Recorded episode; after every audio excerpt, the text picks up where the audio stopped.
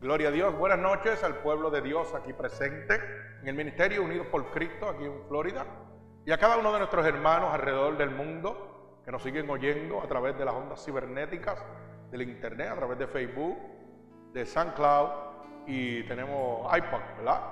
iTunes eh, para las personas que tienen Apple. Gloria a Dios. Así que en el nombre poderoso de Jesús vamos a dar en este momento un cordial saludo a cada uno de nuestros hermanos que nos siguen oyendo alrededor del mundo. Y vamos a dar unas pequeñas estadísticas, no para la gloria del ministerio, sino para que el mundo sepa que estamos pendientes, que ellos están oyendo nuestras predicaciones.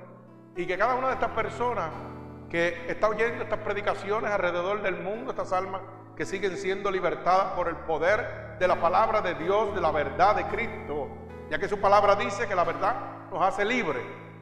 Yo quiero que ustedes sepan que nosotros tenemos conocimiento de que cada uno de ustedes alrededor del mundo está oyendo la verdadera palabra de Dios. Y de esa manera nosotros nos ponemos en oración por cada uno de ustedes para que Dios siga bendiciendo su vida y transformando su vida. Así que en este momento le voy a pasar los micrófonos a nuestra hermana Mara para que dé las estadísticas. Gloria al Señor. Hermana Mara, Dios te bendiga. Dios los bendiga. Dios continúa bendiciendo a su pueblo. En las últimas 24 horas este, se han tocado 20 predicaciones, ya llegamos al total de 1210 de seguidores y en los últimos 7 días han, tenido 117. Las ciudades este, está Filadelfia,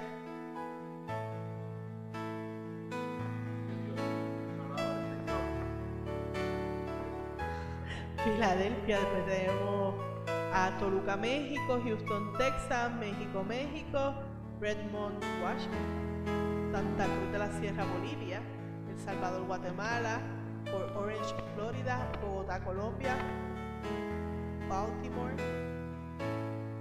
Maryland, sorry, San José, Costa Rica, Guatemala City en Guatemala, Bush, Switzerland, wow, Suecia, Altamonte Spring, Florida, Ecuador, Santa Ana, California, Monterrey, México, Guayaquil, Ecuador, Dubai, oh my God, Señor alabado eres, en Dubai, en los United Arab Emirates. Eso es muy enredado. Pero ustedes entienden que en Dubai, Señor alabado eres. Midland, Texas, Tracy, California, Arapúa, Brasil, Torreón, México, Torremolinos, España, Morelia, México, Bucaramanga, Colombia, Portland, Oregon, Harlow, Connecticut, Panama City, Panamá, Medellín, Colombia, Córdoba, España, Gastonia, North Carolina, Texoyuca, México, Polk City, Florida, Brooklyn, New York y Santiago, Chile. Esas eran las ciudades y los países Tenemos pues Estados Unidos, después México, Colombia, Guatemala, España, Brasil, Costa Rica, Bolivia, Switzerland, Italia, Ecuador, Perú, los United Arab Emirates, Chile, Panamá, Puerto Rico, Laos People Democratic Republic. Oh Señor, alabado sea también otro país bien lejano que sabemos que Alabado eres, Señor. Bendito sea el nombre poderoso del Señor. Un saludo cordial a cada uno de estos hermanos que nos oyen alrededor del mundo. Dios santo, tenemos Asia por allá, tenemos Dubái, tenemos por allá, eh, nuevo estaba por ahí, Bolivia. Dios santo, qué clase de gozo tenemos Dubái, que eso es. Aleluya. Exactamente, gloria al Señor. Fíjate que hemos llegado a Dubái al mismo medio del ojo del enemigo, como dice nuestra hermana Mara, ¿verdad? El mismo centro del infierno. Así que en hermano, porque esto es la gloria de Dios en conjunto con este grupo de siervos que llevan la palabra de Dios gratuitamente. Oiga bien, gratuitamente, aquí no se cobra un centavo, aquí no se recoge diezmo ni ofrenda, yo no necesito decirle que usted me tiene que dar dinero para que la obra de Dios crezca. Mire cómo Dios nos lleva gratuitamente a los confines del mundo. Bendito el nombre de Jesús. Y sobre todo, esto es una obra que Dios está moviendo unánimemente, porque aquí todos somos un cuerpo, un cuerpo que le servimos a Cristo. Aquí el pastor no es más que nadie. Aquí, si yo no estoy y usted no está, esto no trabaja. Y si yo estoy solo y usted no está, tampoco trabaja. Aquí cada uno está poniendo su grano. Bendito sea el nombre de Jesús. Aquí se siéntase orgulloso, hermano, de que Dios lo está usando. Yo quiero que usted sepa que Dios lo está usando. El hecho de usted estar fiel aquí, unánimemente con nosotros en estas cadenas de oración, como estamos haciendo cada uno, bendito el nombre de Jesús, y este evangelio se sigue expandiendo, es gracias al amor que Dios ha puesto en el corazón de cada uno de nosotros. Bendito el nombre de Jesús. Y yo me gozo, yo me gozo porque fíjese que en esta semana pasada estuve en el taller, ¿verdad? Donde yo hago algunos trabajos y llegaron unos jóvenes, el cual estaba haciéndole un trabajo y me decían, ¿tú sabes qué? Yo este, no me gusta ir a la iglesia porque no estoy preparado totalmente y total me van a quitar los chavos. Así que yo no quiero ir para allá. Y yo le dije, diablito, metiste las patas, metiste el burro el cercado, porque me has abierto la puerta que yo necesitaba para tocar el alma de estos varones. Y yo empecé a preguntarle. Y ellos me decían, no, no, no, yo todavía no estoy preparado para eso. Y yo le dije, ¿sabes qué? La Biblia dice que el Señor viene como ladrón en la noche. O sea, si Dios viene en este momento, tú te quedaste. Y le hice esta pregunta, ¿tú eres hijo de Dios? Y bajó su cabeza. Y volví y te repito, ¿tú eres hijo de Dios? ¿Tú te constituyes hijo de Dios? ¿O te constituyes hijo del diablo? Y bajó su cabeza los dos jóvenes. Y volví por tercera vez le pregunté, ¿tú eres hijo de Dios? Y los dos me dijeron, no. Pues entonces tú sabes tu destino, ¿verdad? Tú sabes que vas a parar al lago de azufre y fuego. Es inevitable. Y fíjate que Dios te dice que no vino al mundo para condenarte, sino para salvarte. Y vino para que lo hicieras si crees en Él, gratuitamente. No tienes que ir a ninguna iglesia. No tienes que ir a ningún pastor. Tienes que ir al corazón de Cristo. Y declara que Jesucristo es tu Salvador. Y de ahí parte Dios va a hacer el No, pero es que yo, mira, yo, mira, yo te voy a decir y empecé a darle mi testimonio. Y cuando pegaba mi testimonio empezaron a llorar y las piernas pegaron a venirse. Y le decía, no, pero ¿cómo tú sabes tanto? Yo le yo no sé nada. Yo no sé nada. Y cuando pegué a hablarle cosas que solamente sabía Dios y él, entonces fue que se pusieron nerviosos. Y decían, ¿cómo este hombre sabe esas cosas? Y yo, no, no, no, porque es que no soy yo el que lo sé. El que lo sabe se llama el Dios de los ejércitos. Es el que me la revela. Para que tú sepas que tú no te le puedes esconder. Si te fueres abajo, mares, ahí estará Él. Donde quiera que tú te metas, Dios sabe lo que tú estás haciendo, papi. Y Dios te ama, pero aborrece tu pecado. Y Dios te está dando una oportunidad en este momento. Ese hombre temblaba. Y lo único que decía, pero ¿cómo tú puedes saber eso? Y volví y le decía, es que ahí que está el problema, que tú estás poniendo la mirada en el hombre. Y todavía no has entendido que el que te está hablando es Dios. Que yo soy simplemente un instrumento, yo no soy nadie. Yo no tengo más alto concepto de mí que el que debo tener. La gloria y la honra de mi Señor. Dale gloria a Dios que está poniendo su mirada sobre ti en este momento. Mira lo importante que tú eres para Dios. Que a pesar de que estás saltando, todavía Dios te está hablando. Imagínate cuán importante tú eres para Dios. Hermano, imagínese cuánto importante es usted para Dios que envió a su unigénito hijo para que todo aquel que en él crea no se pierda, mantenga su Y yo le dije, ¿sabes qué, joven? Yo soy un poco bueno tal vez. Y tú matarías a tu hijo para que yo fuera salvo. No me puedo contestar. Y volví y le hice la pregunta. Le dije, oye, por una persona buena, ¿tú me guiarías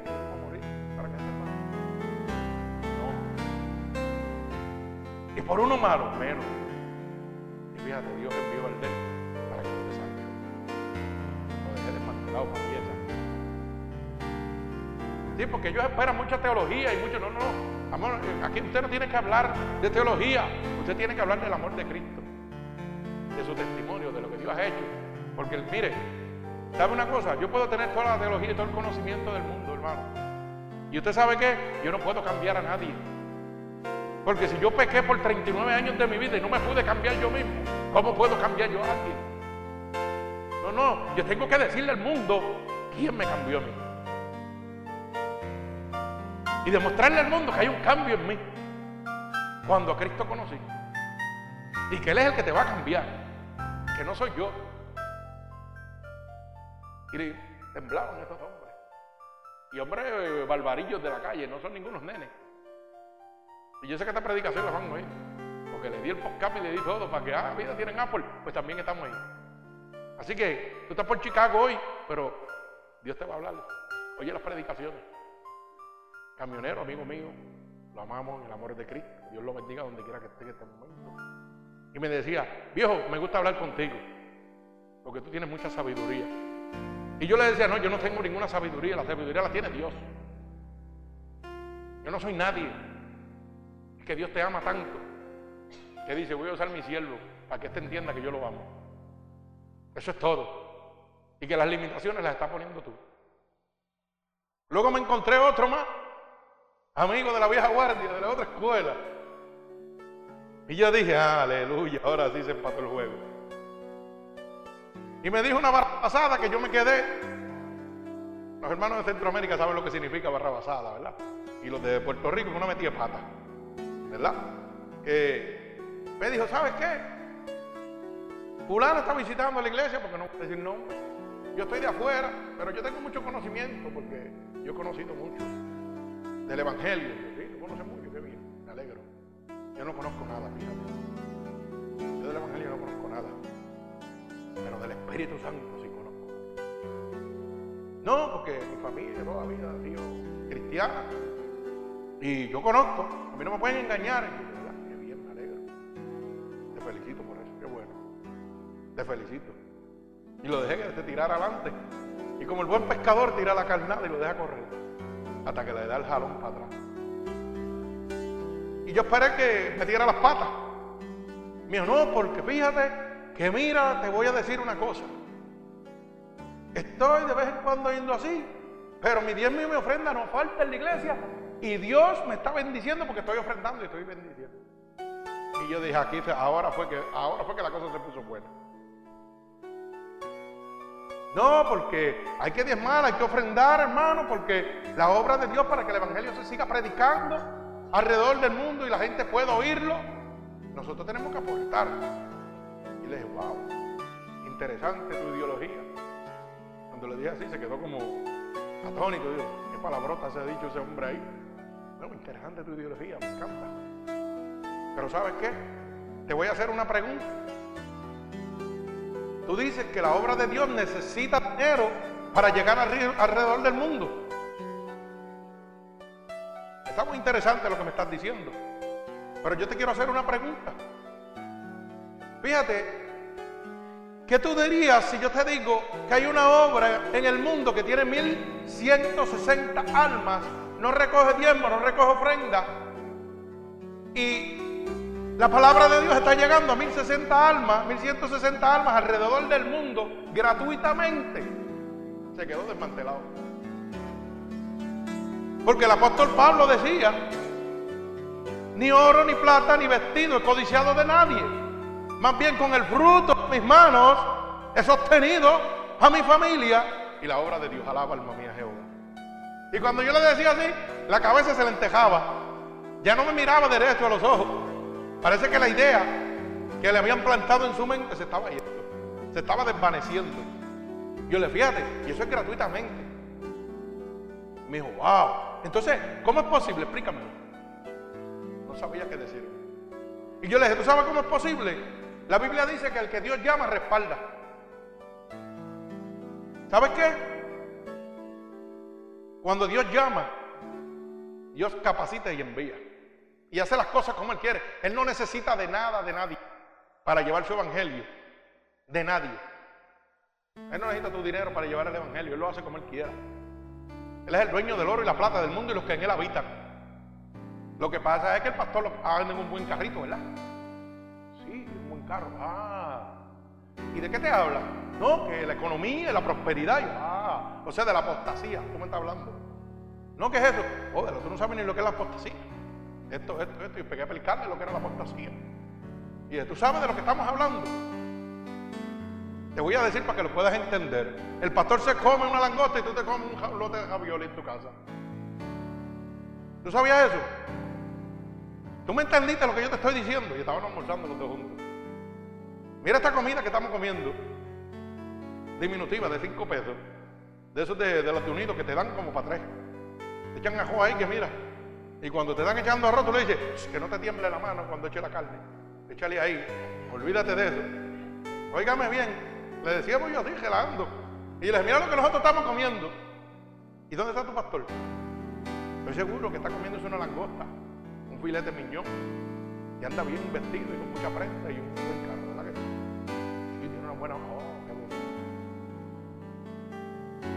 bonito eso, está muy bien.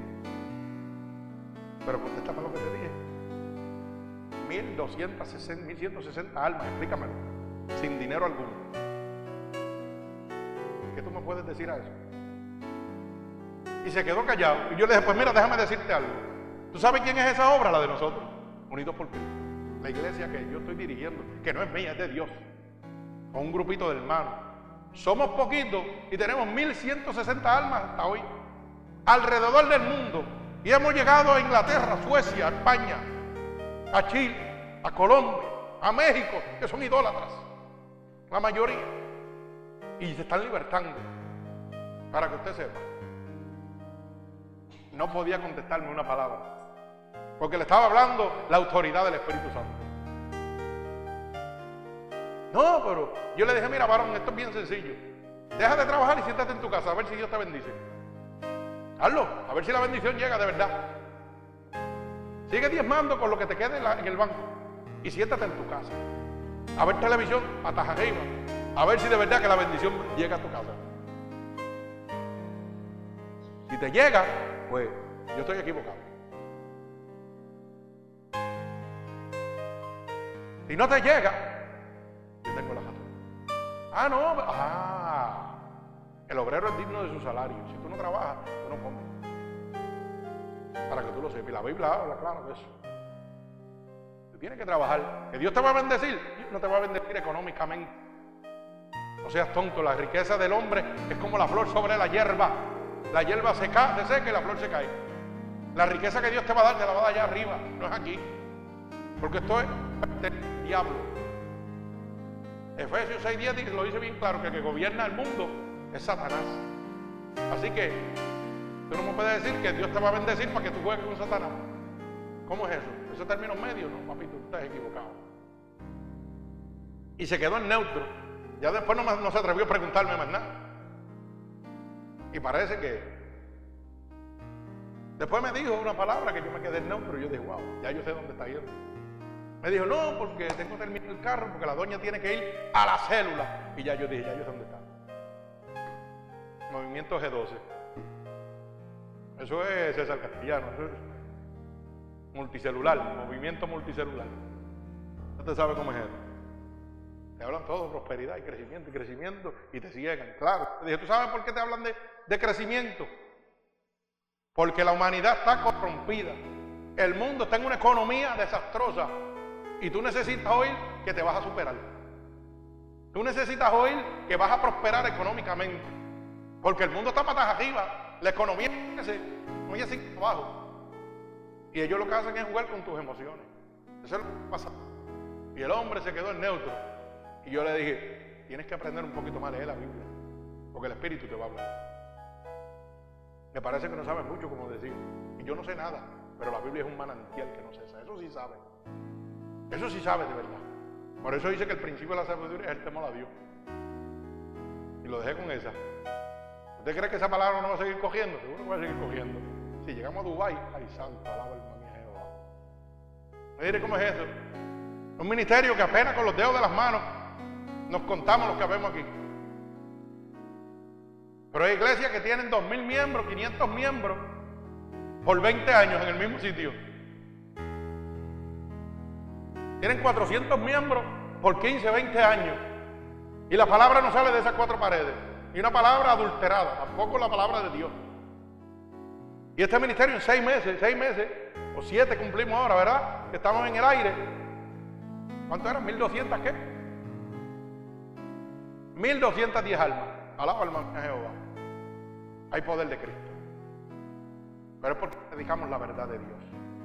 Aquí no nos interesa su dinero, nos interesa que usted se salve, que su alma vaya delante de la presencia de su Hijo de Dios.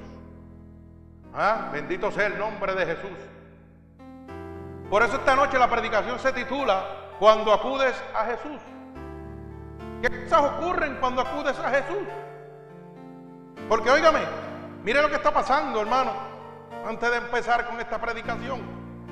La gente hoy van a las casas de Dios y no tienen conocimiento alguno qué va a suceder con su vida cuando van a la casa, supuesta casa de Dios. Pues mire, no va a suceder nada, porque Dios no está ahí. Lo que está es el hombre con sus enriquecimientos, con sus clubes sociales, con sus megas empresas, hablándole de prosperidad, de crecimiento, aunque su alma se la lleve el diablo. Por eso no puede ocurrir nada. Pero cuando tú acudes a Jesús, entonces sí tiene que haber un cambio, tiene que haber una transformación. Por eso esta predicación es tan importante que usted la analice. Porque si yo, siendo, yo a un sitio donde yo me siento cómodo, aquí algo está pasando, porque usted no es tan santo para no pecar. Pero cuando yo llego a una casa de Dios, donde el Espíritu me pega a molestar, como dicen los hermanos, hoy cogimos palos, pero qué bueno es, porque Dios me está corrigiendo. Es porque el Espíritu de Dios está ahí. Y qué bueno es cuando el Espíritu de Dios te habla. Y te dice, pastor, ¿y cómo usted sabe eso? Si eso no lo sabe más que yo y Dios. Ah, pues, coge esto. Tú lo has dicho, tú y Dios. Y yo soy un siervo de Dios. Y Dios me lo revela para que tú sepas que es el que te está hablando. Y no mires al hombre, mires a Dios. Pero qué bonito es eso, que usted llega a la casa de Dios esperando que Dios le hable y Dios le hable. Pero qué malo es usted llegar y que la supuesta casa de Dios y lo que ve es un chojo de payaso, haciendo pantomima, vendiendo el capuje, vendiendo 20 mil cosas en la casa de Dios. Y usted llegó con una necesidad terrible y salió con lo peor, porque salió desilusionado del poder de Dios. Lo que pasa es que usted se metió donde no está Dios. Eso es lo que está sucediendo. Porque la gente viene en busca de nuestro Señor Jesucristo porque han oído en algunos lugares donde la gente ha predicado al aire abierto, ¿verdad? Y esa voz ha corrido y dice, oye, yo voy a probar a ver si ese Dios que tanto habla puede suplir las necesidades, como dicen ellos. Pero ¿qué pasa? No fueron al sitio donde estaba el Espíritu Santo de Dios. Fueron a otro sitio donde, no le, donde le gusta, porque ahí no le van a hablar. Ay, qué bien me siento aquí. Pero mira, tengo esta situación. ¿Y qué pasó? Que usted salió igual con la misma situación y, peor, porque salió desilusionado de Dios. Pues mire, hermano, usted no está saliendo desilusionado de Dios. Está desilusionándose del hombre. Porque Dios no es hombre para mentir, ni hijo de hombre para arrepentirse. Lo que Él promete lo cumple. Y yo siempre he dicho en este templo que aquel que entra o se convierte o no vuelve más. Porque aquí el Espíritu de Dios lo toca desde que entra. Y no es porque somos super iglesia, porque somos poquititos. Lo que pasa es que tenemos un super corazón que Dios nos ha transformado. Y tenemos un líder que se llama Jesucristo. Por eso este ministerio se llama Unidos por Cristo. Estamos unidos para su obra y Él nos unió. Para que usted lo sepa. Y aquí el líder se llama Jesucristo. Aquí no hay un programa. Aquí empezamos a alabar y muchas veces se acababa el culto alabando. Porque se metió el espíritu y dele por ahí para abajo. Pues haga lo que usted quiera, usted es el dueño y señor de esto aquí, de esta obra. Y se acaban las alabanzas y sigue el espíritu ministrándole a la gente. Y la predicación se deja de un lado y el espíritu de Dios sigue libertando, sanando, restaurando. Porque no hay un programa. Aquí usted no puede venir a decir, pastor, yo tengo un especial para el domingo que viene. No, no, no, eso no es así. Pastor, siento en mi corazón que Dios quiere que yo lo alabe con esta alabanza. Y nos ponemos en comunión, Señor. Tú sabes, pues dale. Aquí usted no tiene que pedir, aquí cuando Dios le dice, Dios va a. Así de sencillo es eso. Porque el líder se llama Jesucristo. Y dice que donde está el Espíritu de Dios tiene que haber libertad. Tiene que haber sanación. Pero la gente ha cogido en este momento, los falsos profetas y mercaderes, de alquilar artistas y todo. Oiga, para crear un supuesto vistimiento del Espíritu Santo. Y tanto así que usted ve gente, pastores, que se quitan el gabán y pegan a darle a la gente con el gabán. Y la gente que cayéndose como si fuera un circo. El Dios que yo le sirvo es un Dios orden. Dios ordenado. No es un loco, es un Dios ordenado. Otros se quitan la chancleta y le meten un chancletazo. Y que esa es la unción del Espíritu Santo. Otros cogen una manguera de agua y le pegan la manguera de agua. Mire dónde hemos llegado, a las casas de Dios. Esto es un circo de payasos. Usted sabe que aquí el Espíritu de Dios los toca solo. Y cuando hay una liberación que el Espíritu me dice, ahora ponle las manos que los demonios van a salir. Eso es otra cosa, pero ya el Señor lo tiene en el piso cerrado, bregando con él. No tengo que tocar a nadie aquí, aquí lo toca el Espíritu de Dios. Y si usted viene torcido, Dios va a para que usted lo sepa. Por eso es que la gente tiene temor de venir aquí. Porque quieren seguir en su vida pecaminosa. ¿Por qué? Porque todavía no saben lo que sucede cuando tú acudes a Jesús. Bendito el nombre de Jesús. Así que vamos a la palabra, gloria al Señor. En el libro de Apocalipsis, el más gozoso. Alaba alma mía Jehová, en la que los títeres no quieren entrar. En la que los charlatanes que mercadean la palabra de Dios no quieren entrar. Pero deben caminar ahí profundamente. Bendito el nombre de Jesús. Apocalipsis 1, capítulo 1, verso 5. La predicación se titula Cuando acudes a Jesús. Bendecido el nombre poderoso de mi Señor Jesucristo. Así que cuando lo tengan decimos amén. Y dice así la palabra de Dios en el nombre del Padre, del Hijo y del Espíritu Santo.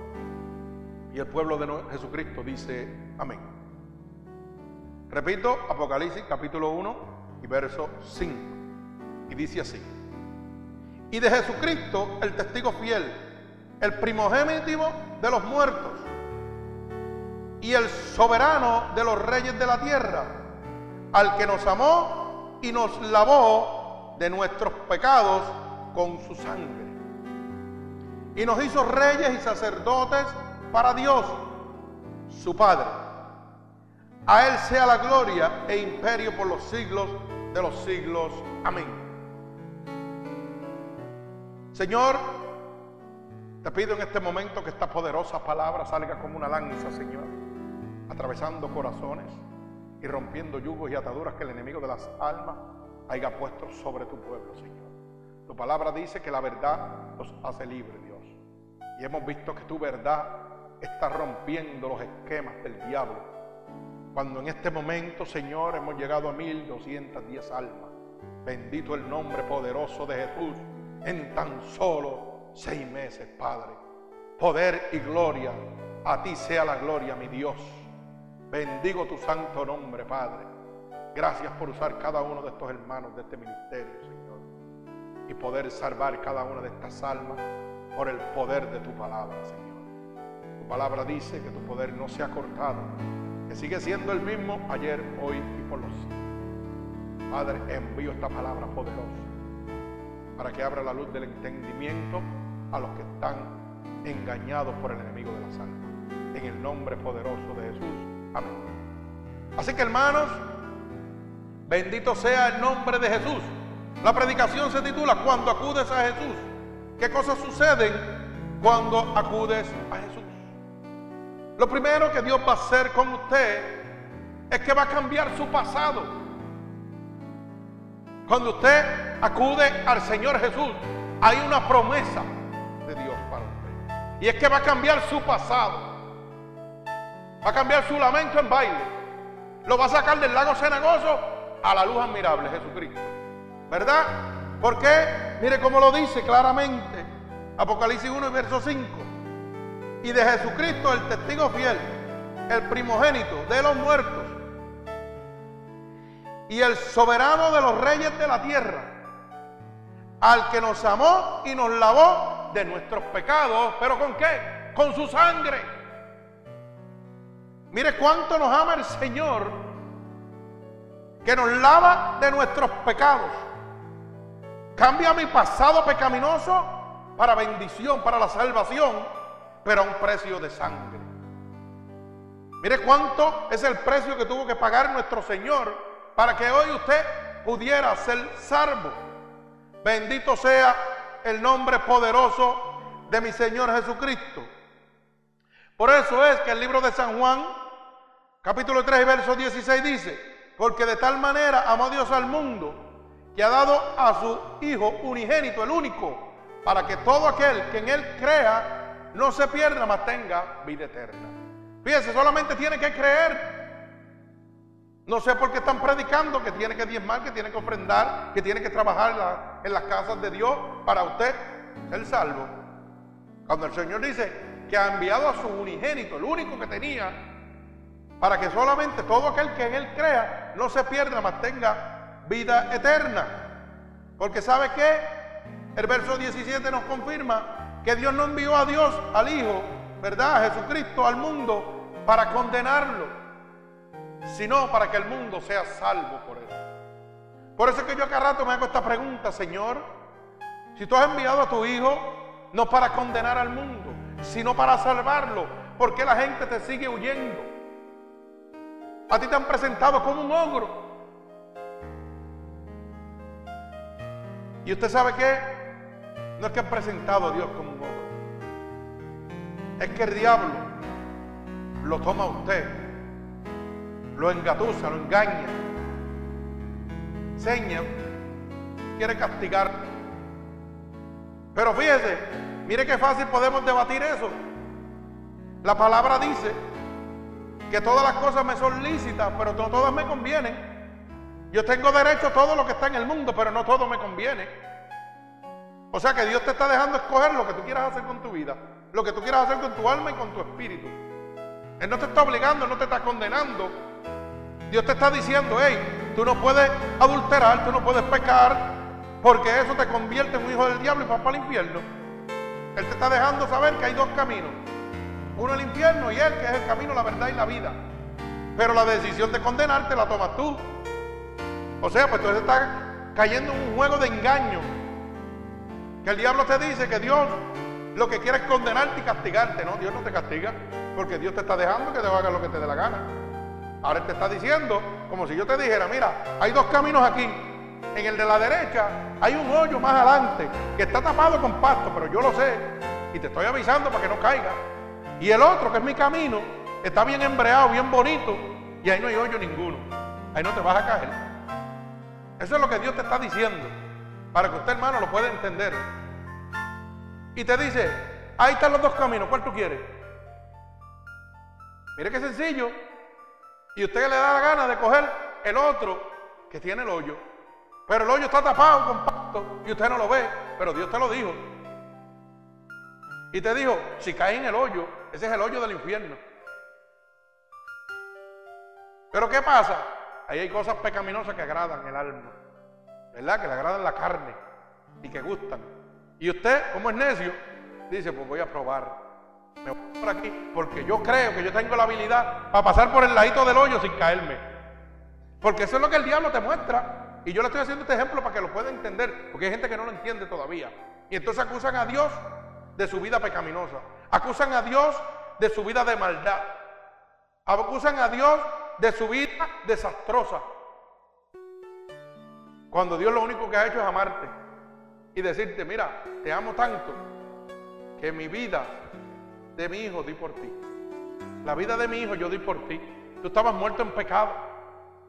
Tú ibas directo al infierno. Si yo no mando a mi hijo a morir por ti, tú vas directo al infierno. Todavía te estoy dando una segunda oportunidad. Me estás negando. Te estoy dando una segunda oportunidad y me sigues despreciando. No para que usted vea por eso dice el verso 17, que no envió a su Hijo para condenar al mundo, sino para que el mundo fuese salvado por él. Así que esta es una de las primeras cosas que ocurren cuando acudes a Jesús. Que cambia tu pasado porque perdona cada uno de tus pecados. Y fíjese que perdona los pecados, oiga, que no tienen para perdón, pero para Dios dice que si fueran como el rojo en carne, la sangre, como la nieve los haría blanquear, que no le importa. Porque así hizo con el ladrón en la cruz cuando fue crucificado. El Señor no le dijo, ¿por qué hiciste esto, aquello y lo otro? Aquel ladrón ni siquiera le pidió perdón a Dios. Aquel ladrón lo único que hizo fue que creyó que aquel era el Hijo de Dios. Y la palabra en Juan 3:16 dice, si creyeres, serás salvo. Y automáticamente le dio la salvación. Y la muerte en la cruz era una muerte desastrosa. Ahí llevaban lo más vil y lo más despreciado, lo más condenado. Esa era la muerte más fuerte que podía existir. Quiere decir que el que estaba allí no era un ángel, eran puros demonios, tal vez violadores, asesinos, habían hecho cuanta maldad hay. Y Dios le dijo, hey, desde hoy mismo estarás conmigo en el paraíso. Dios no le hizo ni una punta porque Dios sabía toda la vida pecaminosa de él.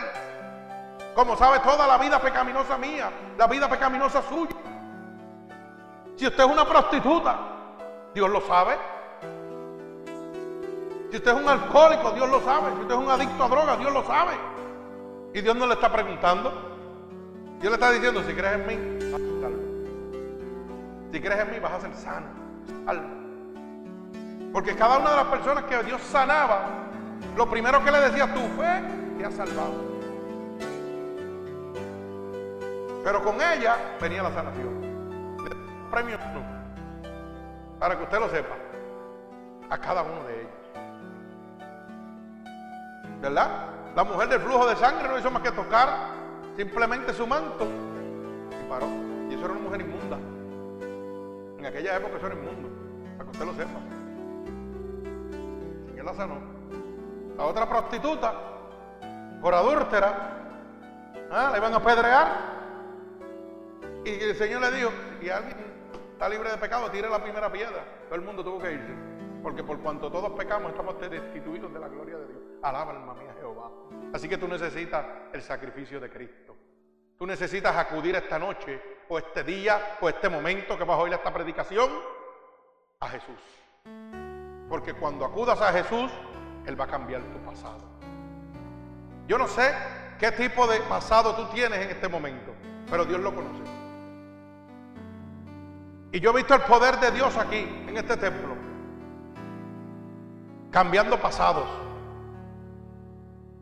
sanando gente de enfermedades incurables. Yo soy testigo fiel y real de eso. Estoy predicando el Evangelio de Dios y se supone que esté muerto. ¿Ah? Se supone que esté muerto y estoy predicando el Evangelio de Dios. Bendito sea el nombre poderoso de Jesús. El del 2000 se supone que yo esté muerto. Estamos en el 2015. Alaba alma mía Jehová. Y el único vivo soy yo. Alaba alma mía Jehová. Pero ¿sabe qué? Porque Jesús acudió a mí primero. Mire cuánto me amaba.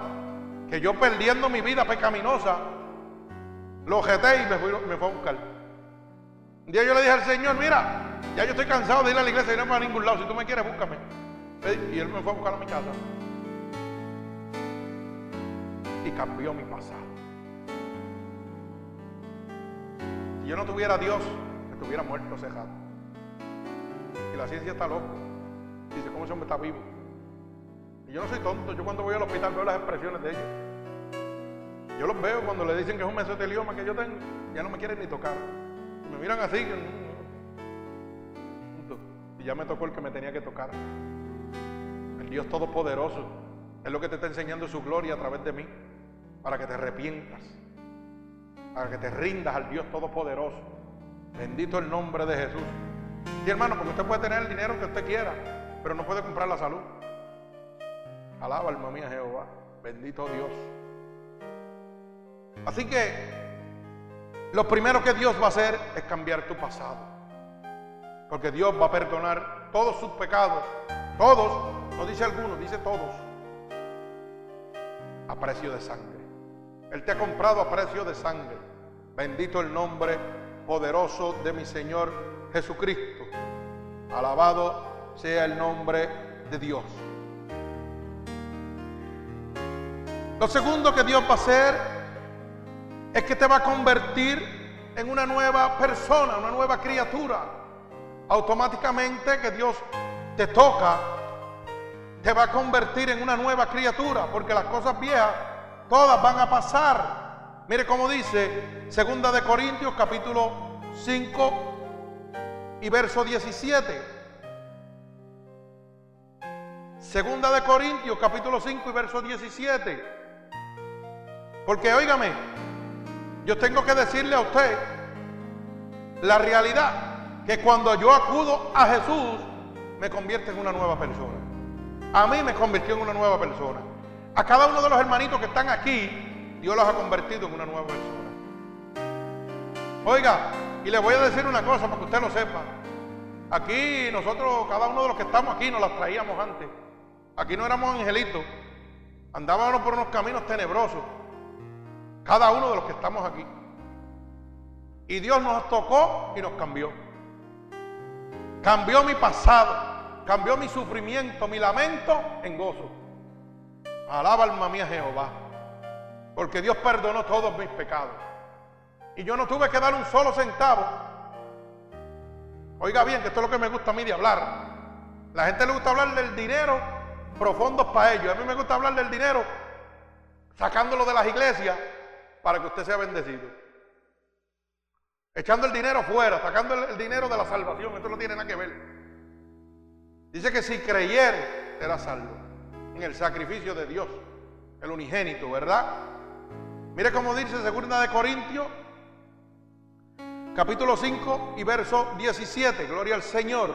Y dice así: De modo que si alguno está en Cristo, nueva criatura es.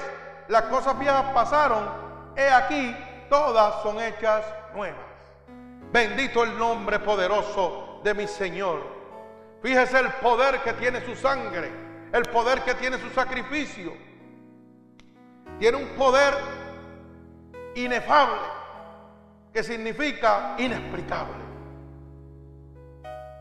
Que me dice que si alguien está en Jesucristo, que se acepta a Cristo como su único y exclusivo Salvador, Todas las cosas viejas que hizo en su pasado están muertas. Dios no se acuerda, las echa a las profundidades. ¿Verdad? Dice que las cosas viejas pasaron, es aquí, todas son hechas nuevas. Usted sabe lo que le quiere decir, lo que le dice a Nicodemo, que tenía que nacer de agua y de espíritu. Nicodemo era un inaudito, pero estaba perdido. Y Dios le dijo, tienes que nacer de nuevo. Y eso es lo que Dios hace con usted. Lo hace nacer de nuevo, pero de agua y de espíritu. Bendito sea el nombre poderoso de mi Señor Jesucristo. O sea, como hizo con la mujer cananea, como hizo con la mujer del flujo de sangre, ¿verdad? Como hizo con los, con los endemoniados. Él nunca le preguntó a ninguno de ellos. Si usted ha visto las películas que han hecho, para que, porque hay mucha gente que no le gusta leer, pero en Semana Santa ven todas las películas. Pues yo creo que todas, ninguna, él le ha hecho una pregunta a nadie por qué hizo eso. Pues de esa manera quiero decirte, hermano, en este momento, que Dios no te está preguntando por qué caminaste por esa vida pecaminosa. Dios te está diciendo, estoy aquí para libertarte. Estoy aquí para hacerte una nueva criatura.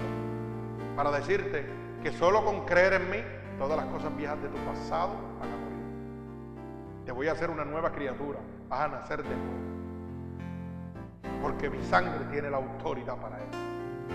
Porque yo te compré con precio de sangre. Estoy dice aquí para decirte que no hay nada que tú puedas darme a mí aquí en la tierra para ser salvo. Porque no me complacen ni tus ofrendas ni tus sacrificios. Solo quiero que me ames y que me conozcas. Que vengas a mí, que me conozcas y me empieces a amar. Eso es lo único que yo anhelo de ti. Así que lo que te estén diciendo en otro lado, hermano, va en contra de la palabra de Dios. Y eso es anatema. Bendito el nombre de Jesús. Así que mi alma alaba a mi Señor Jesucristo. Gloria a Dios. Bendecimos tu nombre. O sea, que cuando yo acudo a Jesús, cambia mi pasado, perdona todos mis pecados y me hace una nueva criatura. Como si hubiera salido del vientre de mi madre limpiecito. Alaba alma mía de Jehová. Qué lindo es el poder de Dios. Y fíjese que lo hace con todo el amor de su corazón, no me juzga, ni me pregunta. Cano, ¿por qué tú eras adúltero antes? No me preguntó eso. Porque tú eras formicario antes. Y yo le podía dar la excusa que me podían satisfacer a mí. Yo podía decirle, porque eso fue lo que aprendí de mi papá. Que mientras más mujeres yo tuviera afuera, más macho era. Eso fue lo que yo aprendí. Y la Biblia dice que eso carga cuatro generaciones. Para que usted lo sepa. Y mi abuelo es María Valentín. Todavía al día de hoy siguen apareciendo hijos de él.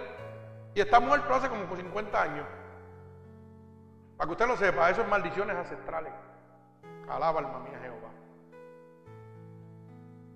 De las últimas veces que había en Puerto Rico empecé a conocer un tío que ya tenía como 70 años. Mira, este hijo de la que era abuelo tuyo. Yo no sé ni lo conocí. Pero ¿sabe qué?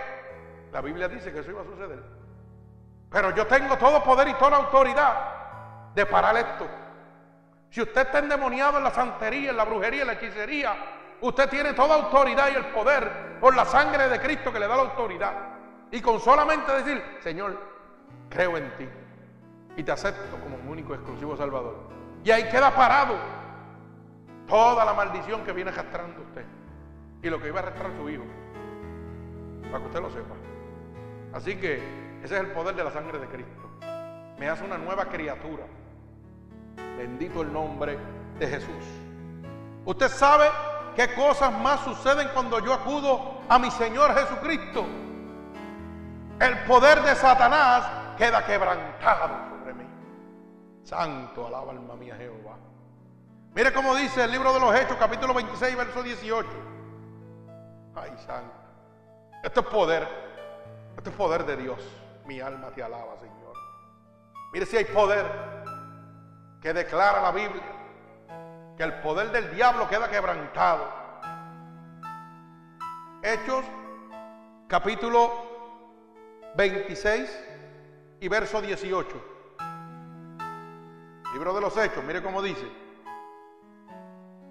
Para que abras sus ojos, para que se conviertan de las tinieblas a la luz y de la potestad de Satanás a Dios, para que reciban por la fe que es en mí perdón de pecados y herencia entre los santificados. Alaba alma mía Jehová. Esto es poder de Dios.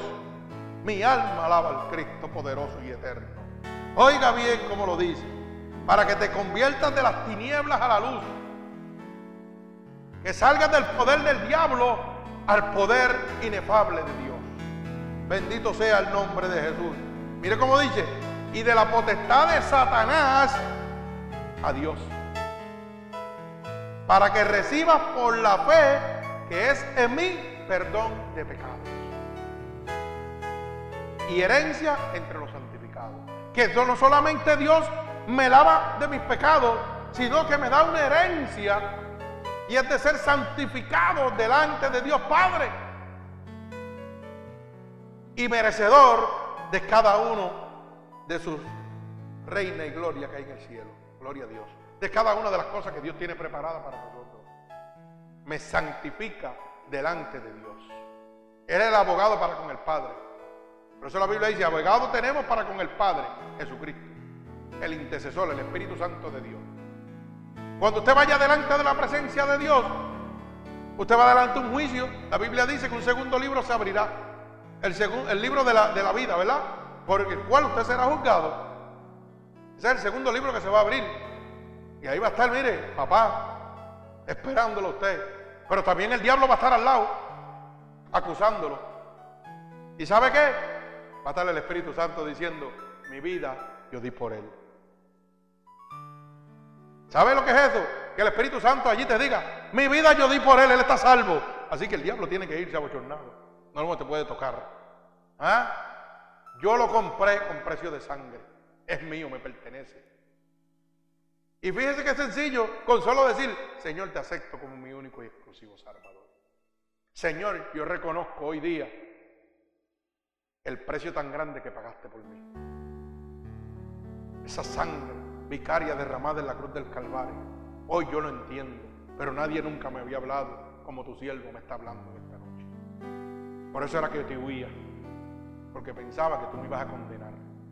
Y no sabía que me condenaba yo mismo, porque tú me diste un libre albedrío para yo hacer lo que yo quisiera. Bendito el nombre de Jesús. Qué lindo es el Señor. Mi alma te alaba. Bendecimos tu santo nombre, Padre. Así que el poder del diablo queda quebrantado cuando usted acepta a Cristo como su único Salvador. Mire hermano, en este templo, aquí la gente llega endemoniado y el diablo tiene que salir cogiendo.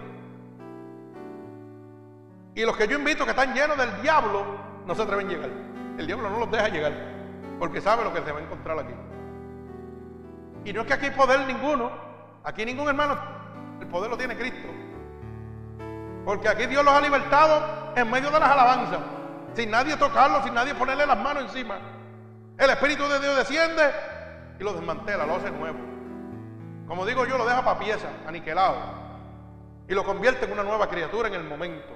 Eso de que le dice su pastor, siéntate aquí, nene, y no te preocupes, que Dios va a bregar contigo poco a poco. Usted sabe que, déjeme decirle que su pastor no es un hijo del diablo. Su pastor no le sirve a Dios, le sirve al diablo. ¿Y usted sabe por qué? Porque Cristo dice que viene como ladrón en la noche. O sea que siéntate ahí que Dios va a bregar contigo. Y Cristo llegó esta noche y se lo llevó a usted el diablo.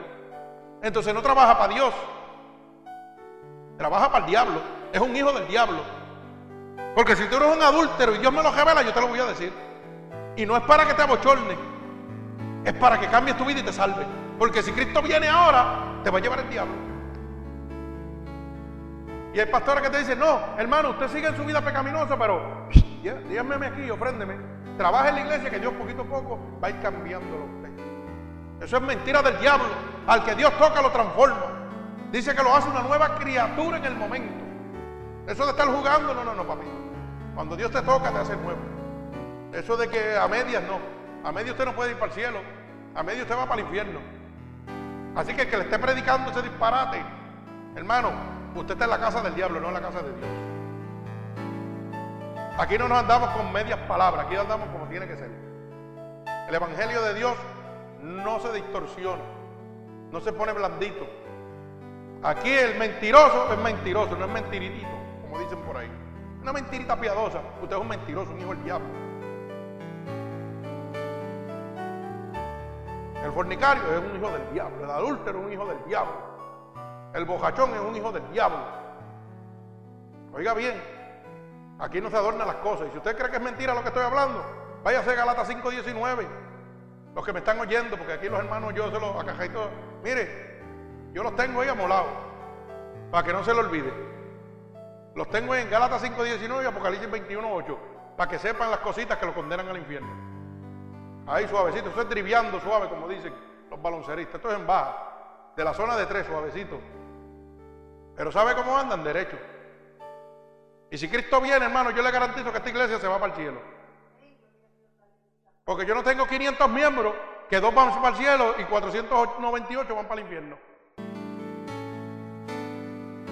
Yo garantizo que todos mis miembros van para el cielo. Porque si se han aguantado aquí los palos que han cogido del Espíritu Santo de Dios, es porque quieren recibir el reino de Dios. Bendito el nombre de Jesús. Pero cuando la, oiga, cuando Dios da un palo y usted brinca, usted se convierte en una cabra, no en una oveja. Sí, ¿usted sabía eso? Sí, mucha gente se ríe, pero a mí me gusta hablar de esto. Sí, porque hay gente que van brincando de, iglesia en iglesia y, piensan que van a llegar a un sitio donde se van a sentir cómodos y nadie los va a juzgar por su, por su vida pecaminosa. Que la palabra no los va a juzgar. Pues claro, esa es la casa del diablo, ahí no te van a juzgar. Dios no te va a juzgar, ni te va a hacer ver tu vida pecaminosa, porque Dios no está ahí. Y esos son cabros que ven el pecado. ¿Y usted, usted ha ido un cabro como, como hace? ¿Y una oveja cómo hace? No, no, no, no ¿cómo es que dice? No vejean, es igual. Es correcto, ¿verdad que sí? La cabra dice, ve. Y la oveja, ¿cómo dice? Me. La cabra ve el pecado y dice, ve para allá cogiendo, ve. La prostitución, ve. El alcoholismo, ve. El adulterio, ve. ¿Ah? El homosexualismo, ve. El lesbianismo, ve. Esos son cabras. Pero las ovejas dicen, me. El alcoholismo, me arrepiento. ¿Ah? El adulterio, me arrepiento. La prostitución, me arrepiento. O usted es cabra o es ovejo, una de los dos. Pero en el reino de Dios somos ovejas. Y la Biblia dice en el libro de Mateo, mis ovejas oyen mi voz y me siguen. alaba alma mía Jehová. No dice las cabras, dice las ovejas. Las cabras son del diablo. Que al pecado le dice, ve, ve para allá. Alaba alma mía Jehová. Y la gente lo toma en chiste, pero esto es serio. Y nosotros nos reímos y nos gozamos. Pero esto es serio. Así es, para que usted lo sepa. Las ovejas de Dios se distinguen. Cuando oyen su voz, obedecen. Bendito el nombre de Jesús. Mi alma alaba al Señor. Así que el poder del diablo queda quebrantado cuando usted recibe la sangre de Cristo. Cuando Cristo viene, cuando el Espíritu Santo de Dios ya entra, entra en esta iglesia, cada vez que nos reunimos, el que viene endemoniado sale sano. Porque el poder del diablo sobre usted queda quebrantado, queda roto. Usted sabe que Pedro, la sombra de Pedro, solamente la sombra sanaba. Solamente la sombra sanaba. Porque estaba lleno del Espíritu Santo de Dios. Y nosotros tuvimos esa experiencia la semana pasada, aquí en esta iglesia. La sombra de este siervo pasaba por el lado de los todos sin tocar a nadie y el Espíritu se derramaba. Y los ponía a danzar y los ponía a hacer lo que tenía que hacer, sin tocarlo, simplemente yo con caminar por el lado. Y no es porque yo estaba lleno del poder, que yo tengo algún poder, es porque el Espíritu de Dios andaba conmigo. Mi esposo tuvo el privilegio de que yo estaba hablando, ¿verdad? De lo que se llama discernición de espíritu, que pueden ver los espíritus, que eso es un poder que Dios da, un don de Dios. Y Dios se lo dio allí sentadita. Y yo decía que al lado mío había un ángel gigante y al frente había otro pequeño hasta la mitad. Y yo predicando aquí. Y nadie lo podía amar más que ella. Eso es poder de Dios. Dice, yo veo un ángel y todavía está al frente tuyo. Y hay otro al lado. Y ese es el alma de Jehová. Es el poderoso ¿ah? Dios de Israel que está con nosotros aquí. Ese que está sanando y libertando. Bendito sea el nombre de Jesús. Pero eso sucede porque hablamos la verdad. A mí no me interesa que usted me mande un beneficio de un dinero ni nada. A mí me interesa que usted oiga que Cristo, con su sangre, pagó por usted. Eso es lo que a mí me interesa. A mí me interesa que usted sepa lo que Dios hizo por mí. Que lo quiera hacer por usted. Bendito el nombre poderoso de Jesús. Fíjese qué cosas más suceden cuando acudo a Jesús. Me da la salvación. Bendito el nombre poderoso de Jesús. Mire cómo dice el libro de los Hechos, capítulo 4 y verso 12. Cuando yo acudo a Jesús, Él, me da la salvación, porque es el único que me la puede dar. Mire cómo dice, Hechos capítulo 4 y verso 12. Y en ningún otro hay salvación, porque no hay otro nombre bajo el cielo dado a los hombres en que podamos ser salvos. Así que hermano, yo no sé ¿Qué le están vendiendo a usted? Yo no sé cuánto le están vendiendo a usted. Porque la Biblia dice que solamente hay un nombre dado a los hombres bajo el cielo, Jesucristo. El Espíritu Santo de Dios. Y ese gratuitamente. Ese derramó su sangre por usted. Así que si usted quiere seguir votando su dinero, siga votándolo, ese no es problema. Si usted quiere dejar seguir que le laven el cerebro, porque la iglesia necesita sus chavos para llevar el Evangelio de Dios, lo puede seguir haciendo. Usted lo puede hacer. Eso es su problema. Usted tiene un libre albedrío. Pero usted debe darlo de su corazón. Y usted siente que realmente usted, oiga, yo quiero darle esto para la propagación del Evangelio. Pero no sé. Para mí, ¿sabe qué? Aquí no ni ofrenda ni diezmo. Ni le pedimos a nadie. Aquí las cosas que se han hecho fruto de nuestras manos y Dios ha tocado a nuestros hermanos y han donado lo que necesitaban para estar en el aire. La silla de este templo también fue así. El papel higiénico, los papel toalla. Oiga, todo lo que se necesita aquí, aquí nadie se le pide, Dios los toca y los trae. Pero no hay dinero cogiendo aquí. Aquí hay gratitud a Dios. Pero para llevar este evangelio se lleva gratuitamente. A nadie hay que pedirle. Bendito sea el nombre poderoso de mi Señor Jesucristo. A nadie hay que pedirle. ¿Usted sabía eso? Así que, si usted quiere comerse una lata de javiol y el pastor quiere comerse una langosta, lo puede hacer también. Pero para que el pastor se coma una langosta, me la como yo con mi familia, con mis hijos. Digo, yo no sé usted, pero usted me perdona. Pero para que aquel pastor ande en un Mercedes y se coma una langosta, no, papito, me la como yo con mi familia.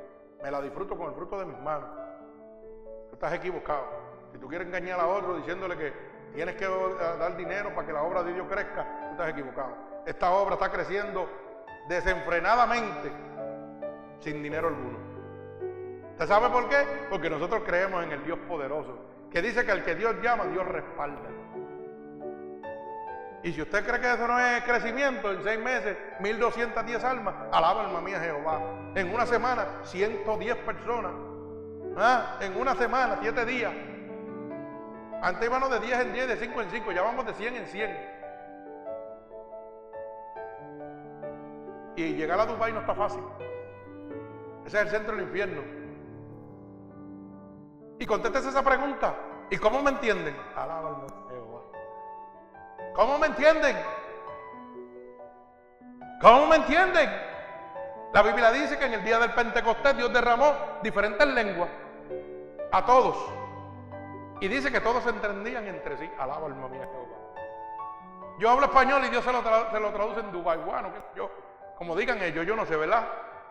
Y allá los, chilenos y, y los turqueos y yo no sé. ¿Ah? En Asia, ¿cómo Asia me está entendiendo a mí? Porque yo tengo un Dios que todo lo puede.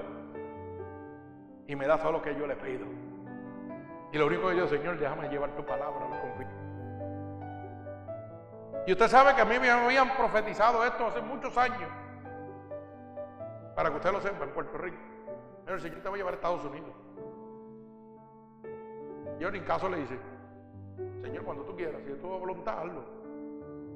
Y me trajo golpeado, muriéndome. Así fue que me trajo a Estados Unidos. Estaba chichonado, como digo yo. ¿Mm? Sin un pulmón, con una máquina respiradora. Y hoy no uso ni máquina respiradora y tengo un pulmón nuevo. Que ningún hombre me lo podía poner más que Cristo. Ese es el Dios que yo le sirvo. Pero eso sucede cuando yo acudo a Jesús. Cuando yo acudo a Jesús, el hombre queda en vergüenza. Y Dios glorifica su nombre. Para Dios no hay nada imposible.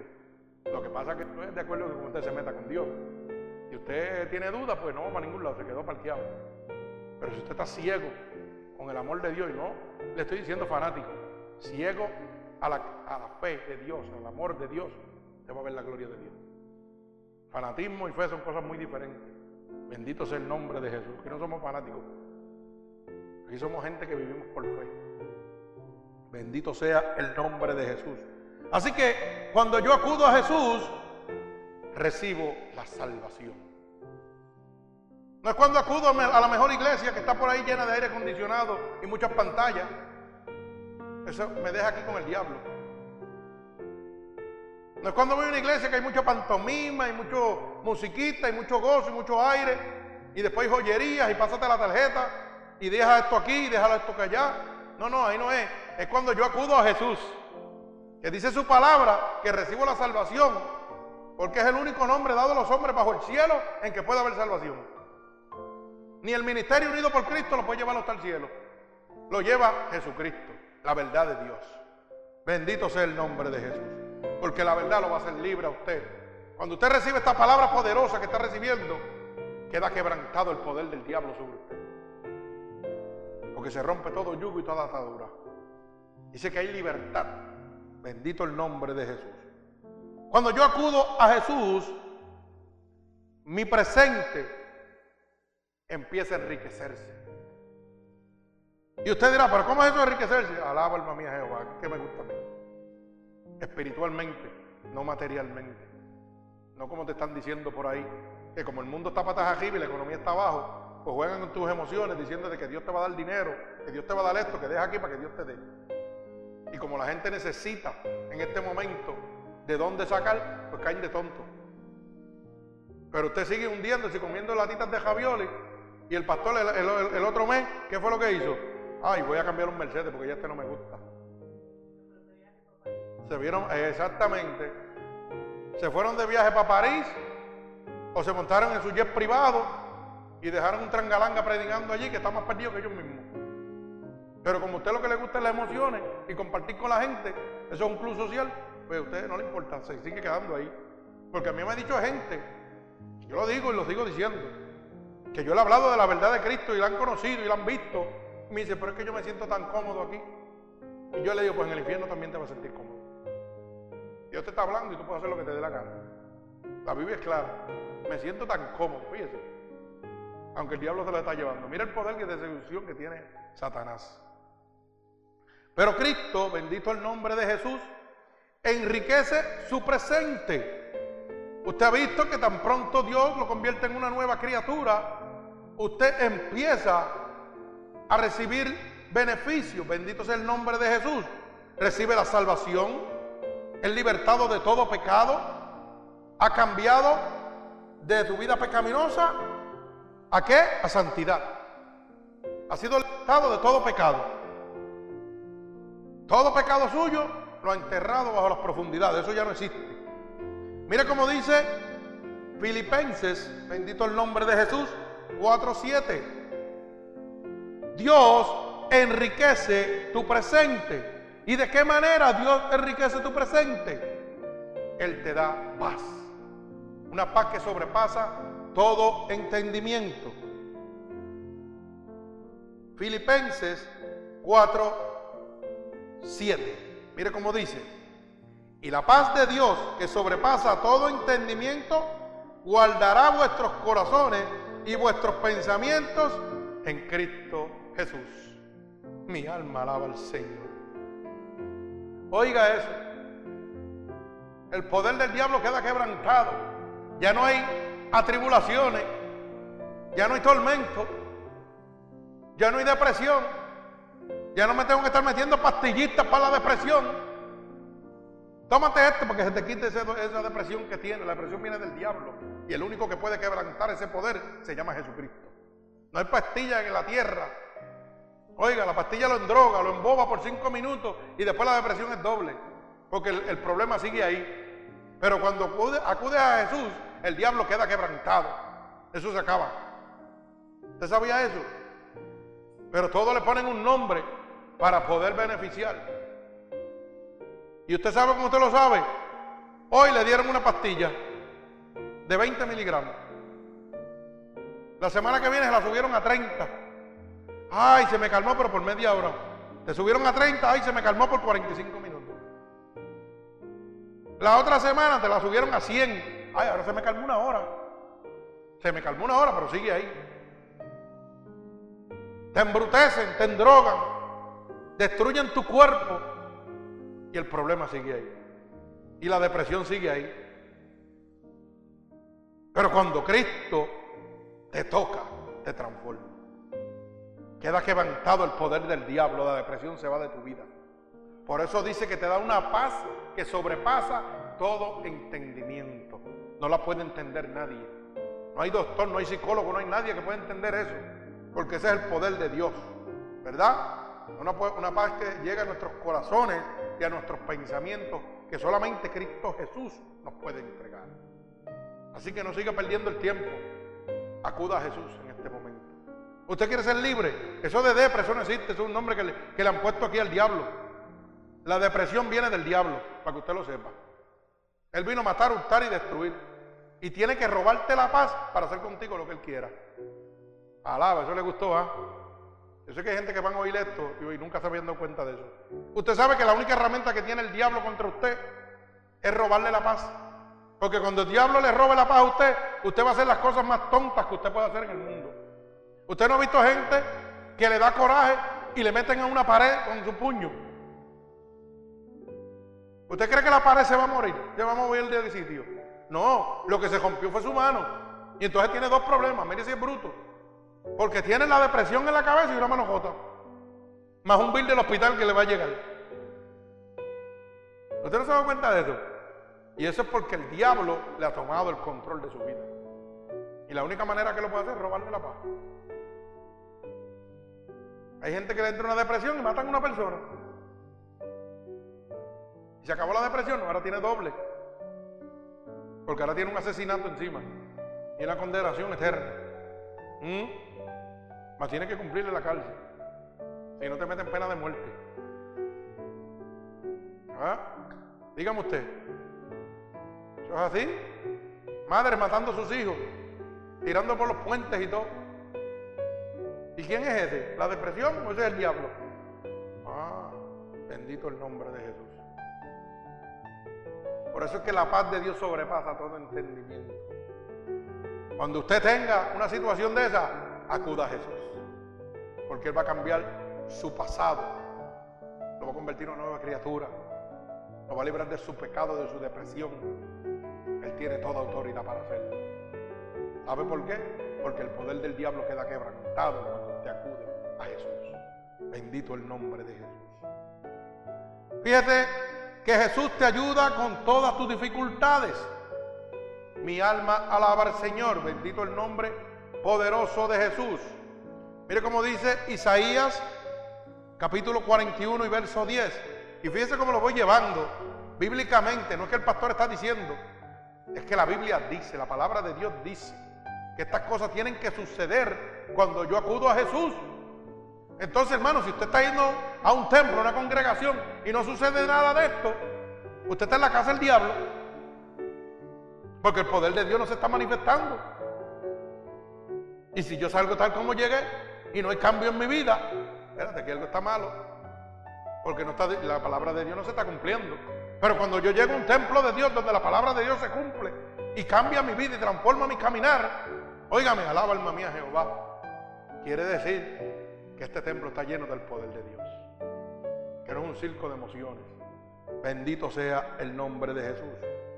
Mire cómo dice Isaías capítulo 41 y verso 10.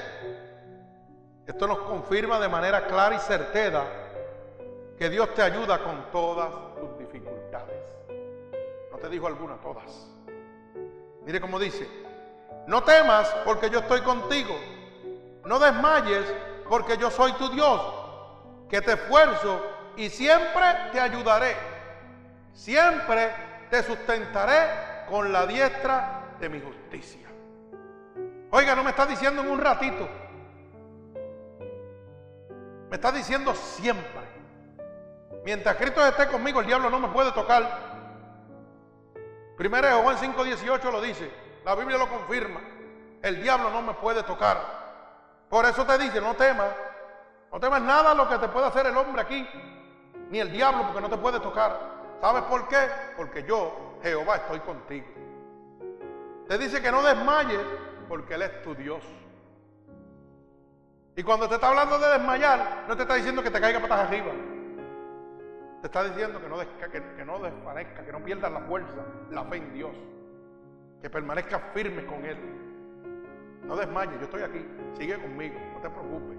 Por eso la Biblia dice, en el mundo tendrá aflicciones. Pero confiad, porque yo he vencido al mundo. Y si yo estoy contigo, ¿quién contra ti? Alaba, alma mía, Jehová. Porque yo soy tu Dios que te esfuerzo. Por eso dice la palabra de Dios que solo los valientes arrebatan el reino de Dios. Esto no es para cobardes y gente que te están quejando todo el tiempo. Ay, yo no puedo. Ay, yo no esto. Ay, bendito, yo estoy así, ya yo no sirvo para nada. No, no, no, esto no es para eso. Esto es para gente que realmente aman a Dios. Por eso te dice, yo te esfuerzo. Tú voy a pasar, tú vas a pasar por tribulación, pero yo estoy contigo. Por eso te dice que cuando tú estás con Dios, todas las cosas son posibles. Por eso que yo no puedo entender cómo la gente todavía, porque tienen X enfermedad, dicen, ay, ya yo no puedo hacer esto, ya yo no puedo hacer aquello. Pero eso puse el ejemplo ahorita de esos niños sin manos cargando una cajetilla. Claro, pero como es más fácil tirarte para atrás que todo te lo hagan. Eso es bien sencillo. Pero eres agradable a Dios. Pregúntate eso. ¿Eres agradable a Dios? ¿Eso le agrada a Dios? Lo que estás haciendo le agrada a Dios. Yo no lo sé. Yo veo niños y niñas que pintan y escriben con las puntas de sus pies porque no tienen manos. ¿Sabe lo que es eso? Escribir. Gente que guía con las puntas de sus pies porque no tienen mano ninguna. Jalaba alma mía. ¿Y usted sabe lo que yo veo ahí? La gloria de Dios. El poder de Dios. Que le enseñan a gente que pueden hacerlo todo por ellos mismos y no quieren hacer nada. Eso es lo que yo veo, el poder de Dios. Porque eso Dios lo hace para que usted se avergüence. Pero a la gente no le importa. Por eso es que Dios lo hace. Para el que tiene condiciones todavía y puede hacer cosas, se avergüence cuando ve a estos niños y gente mayor también haciendo cosas sin manos, sin piernas y sin nada. Increíble, una cosa increíble. Yo me paso mirando en internet esas cosas, porque eso me gusta verlo. Cómo el poder de Dios puede hacer que esa gente haga eso. El otro día estaba mirando a una mujer estaba guiando un carro y como si nada. Y cuando la presentan, oiga, con los pies, porque no, no tenía ninguno de los dos brazos. Y se trepaba se bajaba de su carro sin mano. Iba y hacía compras y hacía todas las cosas ella sola. Después había una miniatura enana. Y subía a las góndolas a coger las cosas. No llamaba a nadie. Se la jugaba fría. Brincaba ahí ahí del cajito y el cajito cogía las cosas. Y volvía y se tiraba abajo. Eso es poder de Dios. Eso que tienen un Dios que ellos le creen. Porque usted sabe qué pasa, cuando yo pierdo una extremidad, la otra se fortalece. ¿Usted sabía eso? Cuando una persona pierde un ojo, tiene más visión por el otro. ¿Usted no sabía eso? Si yo pierdo una mano, yo tengo más fuerza en la próxima mano, en el próximo miembro. Eso es científicamente probado, eso no es que yo lo estoy diciendo. Eso es científicamente probado. El único que se esconde es usted. Que se queja y dice, no, yo, no puedo hacer esto porque me falta una mano, me faltan las dos manos. Cuando usted pierde un miembro de su cuerpo, el otro se fortalece. Pero si usted deja que el otro se muera, pues se va a morir. Así de fácil, de sencillo es esto. Eso es así, y eso usted lo ve a cajas de la televisión. Niños, mujeres, viejos, de todo, que tienen 20 mil cosas. Gente ciego, totalmente ciego. Y caminan para todos lados. No necesitan que nadie los empuje, ni los guíe, ni nada. Ciego, no ven nada. Cogen su bastoncito y van al supermercado, y van aquí, van allá. Como si nada, sin necesitar a nadie. Eso es querer en Dios. Eso es superarse. Hacen su vida normal. Porque tienen al Dios Todopoderoso que los empuja. Y yo se lo estoy diciendo porque ponen mensajes cristianos. Y lo dicen así. Dice, si no fuera por Dios, yo no podía hacer esto. Hay gente que le pregunta. Dice, porque Dios me ha dado la fuerza. Dios me da la inteligencia para poder hacerlo. Así de fácil es esto. Entonces quiere decir que usted no le cree a Dios. Y usted siempre está diciendo que no puede hacer esto, que no puede hacer lo otro. Usted no le cree a Dios. Y usted va a tener problemas con Dios. Usted tiene que aprender en su vida a depender de Dios, no del hombre. Por eso es que el mundo está perdido. Porque la gente está dependiendo de la gente. Hoy la gente van a las iglesias a depender de las iglesias, del pastor, de los hermanos. ¿Y dónde dejan a Dios?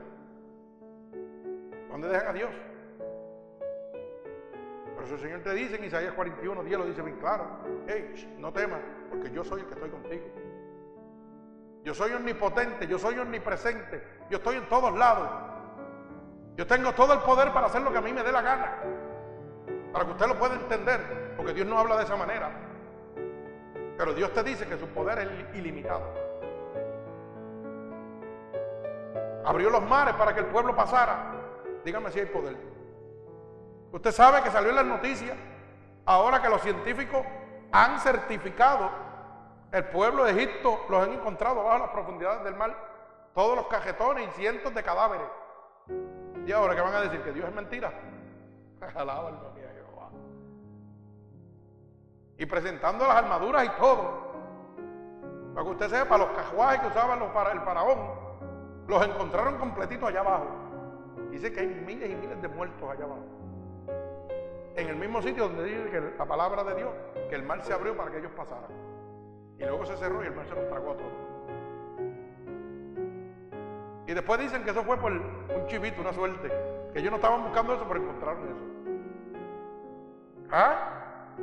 Porque Dios permitió que eso fuera así. Para que usted entienda que Dios es real. Que si Dios te dice camina por encima de las aguas, vas a caminar por encima hace Dios. Bendito el nombre de Jesús. Así que usted tiene que creerle al Dios Todopoderoso porque Él está contigo. Él está contigo en todo momento. Y esas son las cosas que suceden cuando yo acudo a Jesús. Bendito el nombre poderoso de Dios. Usted sabe que cuando yo acudo a Jesús, pertenezco a la familia de Dios. Porque todo el mundo dice que todo el mundo es hijo de Dios. Mentira. Aquí no todo el mundo somos hijos de Dios. Somos creación de Dios.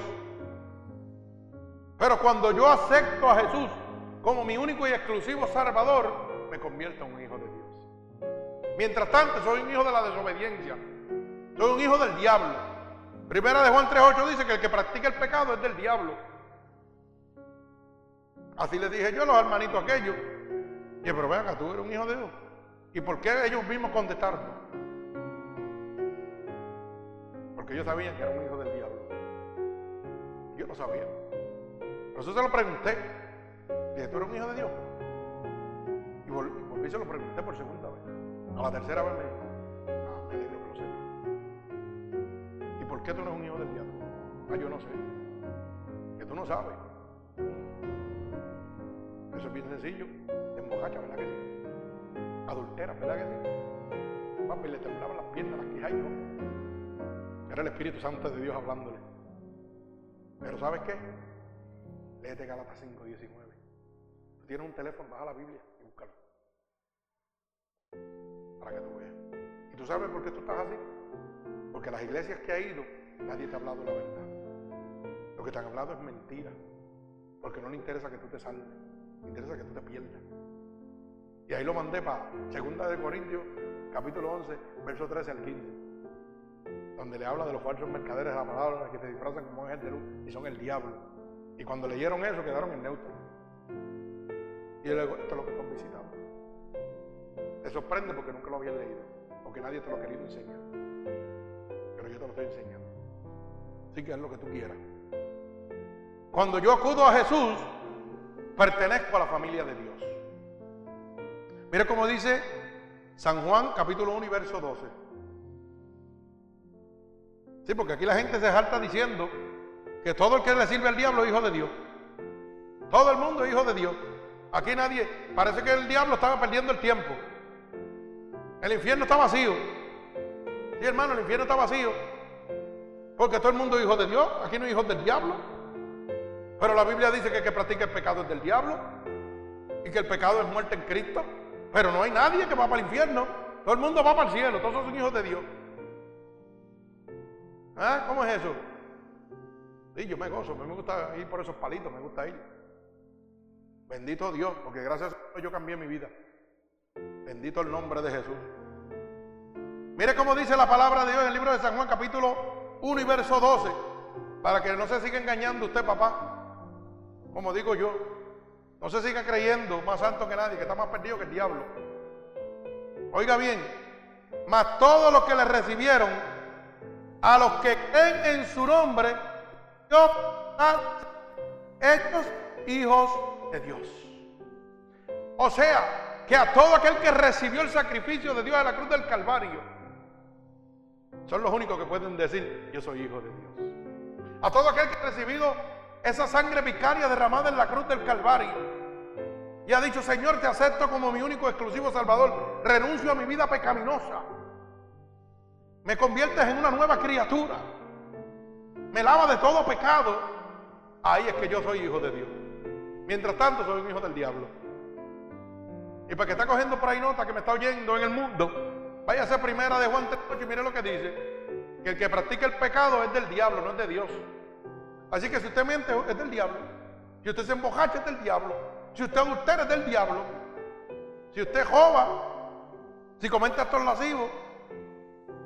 Los otros días estamos leyendo en internet que en Pensilvania la lascivia ya eso es como si nada, que no es un delito a menos que tú te cases con la persona. Mire eso, Estados Unidos. Ya no estamos hablando de España que lo permite. Permite los actos lascivos, ¿usted lo sabía? Edúquese entonces. Métase a la internet y lea. Usted sabe que eso no es condenable, los actos lascivos, ni en España, ni en Pensilvania, que es condenable si usted se casa con esa persona. Mire eso. O sea que si un padre viola a su hija, mientras no se case con ella, no tiene perdón. Eso es lo que están diciendo. Mire cómo está la humanidad.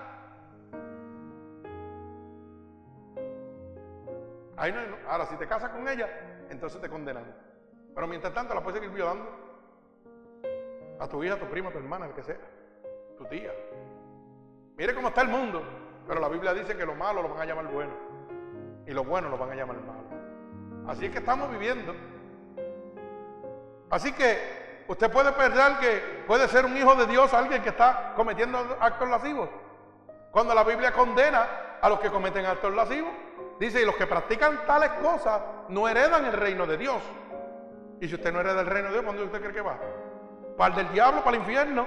Pues entonces usted no puede ser un hijo de Dios si va para el infierno. ¿Dónde estamos, dónde estamos parados? Acuérdese, sigo repitiendo, Galatas 5.19. Léalo, Apocalipsis 21.8, léalo y mire si usted está caminando en alguna de esas cosas, porque si está caminando en eso no es un hijo de Dios, es un hijo del diablo y va para el infierno de cabeza. Aquí no hay juego. Cristo viene por su pueblo, por eso es que estamos apresurando el llamado. Cristo está apresurando y el diablo está trabajando rápido. Bendito el nombre de Jesús. Por eso, primera de Juan, perdón, San Juan capítulo 1 y verso 12 dice, todos los que le recibieron, a los que creen en su nombre, le dio la potestad de ser hechos hijos de Dios. Solamente a los que le recibieron. Bendito sea el nombre poderoso de mi Señor Jesucristo. Mi alma alaba al Señor. Bendecimos tu nombre. ¿Qué más encuentro cuando acudo a Jesús? Encuentro un propósito para mi vida. Mientras tanto, mi vida es un desastre. Yo vivo el garete, como dicen por ahí, pensando que no hay condenación, pensando que no hay nada, que todo es, mira, gozo, brinco y salto. Porque eso es lo que el diablo te presenta. Bendito el nombre de Jesús. Así que mire como dice el libro de San Juan, capítulo 10, verso 9 y verso 10. Yo encuentro un propósito en mi vida cuando yo acudo a Jesús. Porque mientras yo no acudo a Jesús, yo no sé nada. Mi vida está al acechamiento del diablo. Lo que el diablo quiere hacer conmigo, eso hace. Pero qué lindo que Dios hoy te está hablando. Te está quitando las escamas de los ojos. Te está abriendo la luz del entendimiento con su poderosa palabra. Mire cómo dice San Juan capítulo 10, verso 9 y verso 10. Y dijo, yo soy la puerta. El que por mí entra será salvo y entrará y saldrá y hallará pastos. Oiga bien, el que entra a los caminos de Dios. O sea, cuando yo vengo a los caminos de Dios, encuentro un propósito. Ya mi vida no empieza a caminar descarriada. Yo empiezo a encontrar y, tengo la certeza de que voy a ser salvo. ¿Y salvo de qué? De la condenación de Satanás en mi vida. Porque Él es la puerta. Y dice, el que por mí entra, será salvo. O sea que encuentro el camino correcto. Señor dice que es el camino, la verdad y la vida. Y nadie puede llegar al Padre si no es a través de Él. Bendito el nombre de Jesús. Pero fíjese cómo nos dice. El ladrón no viene sino para matar, hurtar y destruir. Y yo he venido para que tenga vida y para que la tengas en abundancia. O sea, que cuando yo vengo a Jesús, encuentro un propósito para mi vida. Porque Jesús me está hablando de que el diablo no viene más que para hurtar, para matar y para destruir. Pero Dios ha venido para que tengas vida y vida en abundancia. ¿Y cuánto te cuesta esa vida? Nada. Simplemente decir, Señor, qué bueno que tu siervo me ha abierto a través de tu palabra la luz del entendimiento. Porque nadie me quería hablar la verdad. Ahora yo sé que con solamente aceptar tu sacrificio en la cruz del Calvario, declarar que tú eres mi salvador, yo voy a ser salvo. Ya no tengo que regalar mi dinero, ya no tengo que trabajar al hombre, sino a ti, Señor. Por eso la Biblia dice, dar por gracia lo que por gracia hemos recibido. Este ministerio está dando por gracia la salvación que hemos obtenido por la gracia de Dios. Yo no pagué nada para ser salvo, lo pagó mi Jesucristo. Y por gracia voy a dar lo que yo recibí. Gratuitamente le doy al mundo la palabra de Dios para que sea salvo. Para que hoy sepan que todo aquel que crea en el Espíritu Santo de Dios, en el sacrificio de su Hijo Jesucristo en la cruz del Calvario, va a ser salvo. Alaba alma mía Jehová, qué lindo eres Señor. Mi alma alaba al Señor. Bendecimos tu santo nombre, Padre. Gloria al que vive y reina. Bendito el nombre poderoso de mi Señor Jesucristo. ¿Qué más cosas suceden cuando yo acudo a mi Señor Jesucristo? Primero vimos que Él cambia mi pasado. Luego ¿ves? vimos que enriquece mi presente, el momento que estoy viviendo. Primero transforma mi pasado. Luego enriquece el presente, el momento que usted vive ahora. Pero también hay un beneficio para el futuro. El Señor dice, y protejo tu futuro. Yo protejo tu salvación. Bendito sea el nombre poderoso de Jesús. Por eso la vida, la Biblia dice que todas las cosas contribuyen a bien. Mire cómo dice Romanos capítulo 8 y verso 28. Y dice así, y sabemos que a los que aman a Dios, todas las cosas le ayudan a bien. Esto es, a los que conforme a su propósito son llamados. O sea que todas las cosas obran para bien a todo aquel que ha sido llamado por Dios. A todo aquel que ha aceptado el llamado de Dios. Porque Dios no hace sesión de personas, Dios los llama a todos. Pero cuando yo lo acepto, estoy aceptando el propósito de Dios en mi vida. Bendito sea el nombre poderoso de mi Señor Jesucristo. Alabado sea el nombre poderoso de mi Señor. Gloria a Cristo. Usted sabe que la amistad con el mundo es la enemistad con Dios. ¿Y por qué es eso? Sencillamente porque el mundo es gobernado por Satanás. El que considera amigo del mundo es enemigo de Dios. Bendito sea el nombre poderoso de mi Señor Jesucristo. Hay algo que usted tiene que aprender. Y fíjese que nosotros jamás podríamos haber sido como Dios si Él no se hubiera hecho como nosotros primero. Qué bonito eso. Usted nunca podría ser como Dios en este momento si Él no se hubiera hecho hombre como nosotros. Alaba alma mía Jehová. Qué bonito es Dios.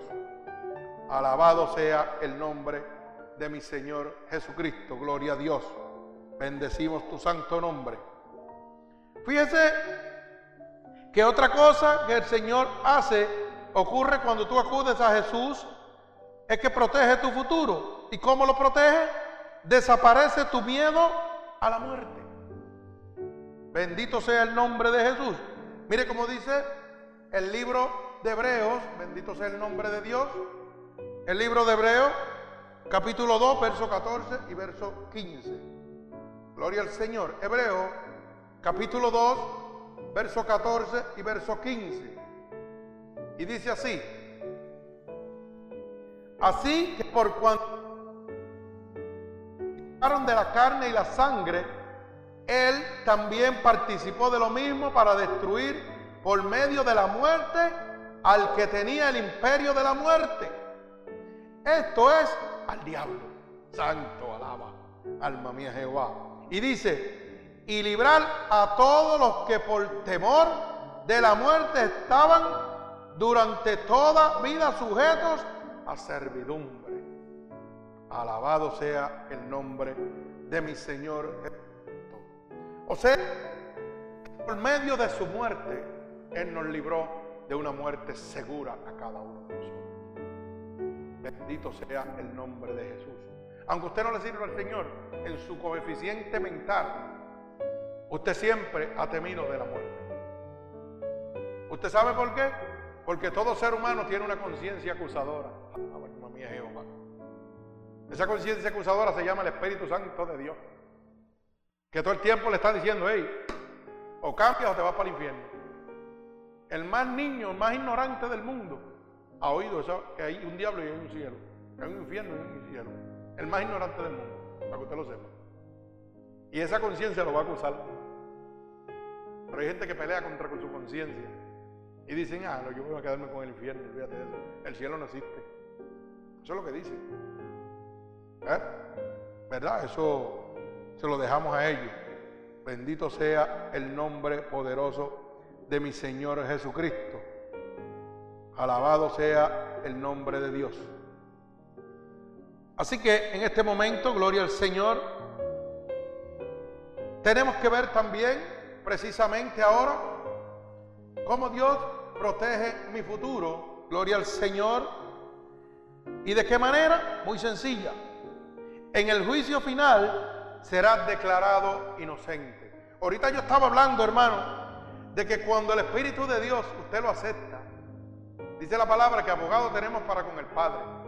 Cuando el diablo vaya a decirle, Él hizo esto, esto, esto esto esto allá en la tierra mientras estuvo vivo, el Espíritu Santo le va a decir, yo pagué con Él, con mi sangre y Él aceptó mi sacrificio. Eres inocente. Alaba alma mía Jehová. Y usted va a ser justificado, ¿verdad? Usted va a, ser declarado en el juicio final, va a ser declarado inocente. Mire cómo dice Romanos 8, capítulo 8, verso 33 y verso 34. Para que usted vea que estamos hablando, la Biblia dice, no Cano dice, la Biblia dice que Él va a interceder por nosotros. Bendito sea el nombre de Dios. Mire cómo dice. Repito, el libro de los Romanos, capítulo 8, verso 33 y verso 34. Y dice usará a los escogidos de Dios si Dios es el que justifica. Ay, santo. ¿Quién puede acusar a un hijo de Dios, a un hijo llamado por Dios, si Dios es el juez? Alábalo, alma mía. Alábalo, alábalo, alábalo.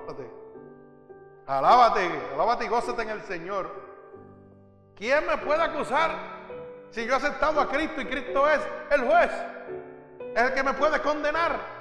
Mi Dios es el que me puede condenar. ¿Quién acusar a los escogidos de Dios? Si Dios es el que declara la justicia. Santo, alabado sea el nombre de Dios.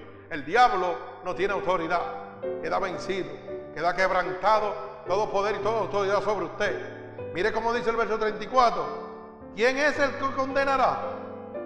Cristo es el que murió, más aún es que también resucitó, el que además está a la diestra de Dios, el que también intercede por quién? Por nosotros, alabado sea el nombre de Dios. Jesucristo está a la diestra del Padre y dice que va a interceder por cada uno de nosotros. Hermano, Dios está protegiendo su futuro, totalmente. Ese reino de los cielos, Dios lo está protegiendo a través de su Hijo Jesucristo, es el que va a interceder por usted. Dice que está al lado del papá. Y cuando usted vaya para allá, Él es el que dice, este es mío. Porque yo pagué con sangre por Él. Mi vida yo di por Él. Bendito sea el nombre poderoso del Señor Jesucristo. Gloria al Señor. Vive Cristo. Mi alma alaba al Señor. Alabado sea el santo nombre. Fíjese que Dios te prepara un hogar en el cielo. De esa manera Dios está protegiendo tu futuro, preparando un lugar en el cielo para ti. Mire cómo dice el libro de San Juan, capítulo 14 y verso 2. ¿Cómo Dios protege mi futuro? Preparándome un lugar para donde yo voy a estar con Él. Bendito sea el nombre de Jesús. Mire cómo dice San Juan capítulo 14 y verso 2. En la casa de mi Padre muchas moradas hay. Y si así no fuera, yo los hubiese dicho, pues voy a preparar lugar para vosotros. El Señor se ha ido a preparar un lugar para cada uno de nosotros. Y dice, oye, en la casa de mi Padre hay espacio para todo aquel que me acepte. Muchas moradas hay, aquí hay espacio de más. Esto no se va a llenar nunca. Pero tienes que convertirte en mi hijo. Porque usted no mete un desconocido a su casa, usted mete a su hijo. ¿Verdad que sí? Usted no mete un ladrón a su casa que no lo conoce. Usted a su casa mete a su hijo. Así hace el Señor. Y te dice, en la casa de mi padre muchas moradas hay. Para donde Él esté, estés tú con nosotros. Tú vas a estar conmigo ahí. Estoy protegiendo tu futuro de una manera que no lo puedes entender, de una manera inefable. Bendito el nombre poderoso de Jesús. Fíjate que cuando acudes a Jesús, tienes la fuerza más poderosa del mundo. Y esto es lo que usted tiene que aprender. No ese disparate que están hablando por ahí de prosperidad, de comodidad, de lujos, que le están enseñando en estos centros, ¿verdad? De entretenimiento donde ahora mismo te tienen, van a alabar a Dios y te tienen un coro de 30, 50 personas. Óigame, con batas y cosas, como si esto fuera una iglesia de esas de negro, de moreno, ¿verdad? De nuestros hermanos morenos, de color, ¿verdad? Bendito el nombre de Jesús. Oiga, esto es un circo, como si fuera un show. Te tienen la mejor orquesta, los mejores cantantes para que tú te sientas cómodo. Pero no te dicen que cuando tú codes a Jesús, tú tienes la fuerza más poderosa. ¿Sabe qué? Una fuerza tan poderosa que es capaz de libertar a los endemoniados. Nadie te quiere hablar de eso, porque es que no le interesa. A nadie le interesa ni le conviene a, sus beneficios personales hablarte de que Dios te va a libertar del diablo. No, no, mientras tú sigas cautivo el diablo, yo te voy a seguir sacando chavo. Siéntate ahí, olvídate de eso. Por eso es que no te hablan la verdad. Usted sabe que Jeremías predicó 40 años y nadie se convirtió. ¿Y usted sabe por qué nadie se convirtió? Porque hablaba de lo que yo hablo hoy.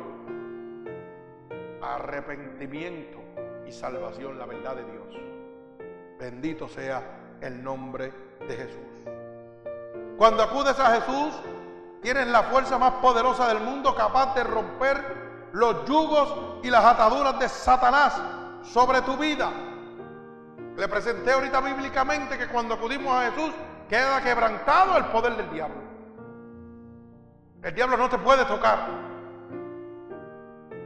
Cuando acudes a Jesús, quedas libertado de la adicción, del alcoholismo, de la fornicación, del adulterio, de las depresiones, de las soledades, de la inmundicia, de los actos lascivos, de las orgías, de la homosexualidad, del lesbianismo, de la idolatría, de la hechicería, del robo, de la mentira, de las iras, de las contiendas, de los celos, de las enemistades, de los pleitos, de las envidias, de los homicidios,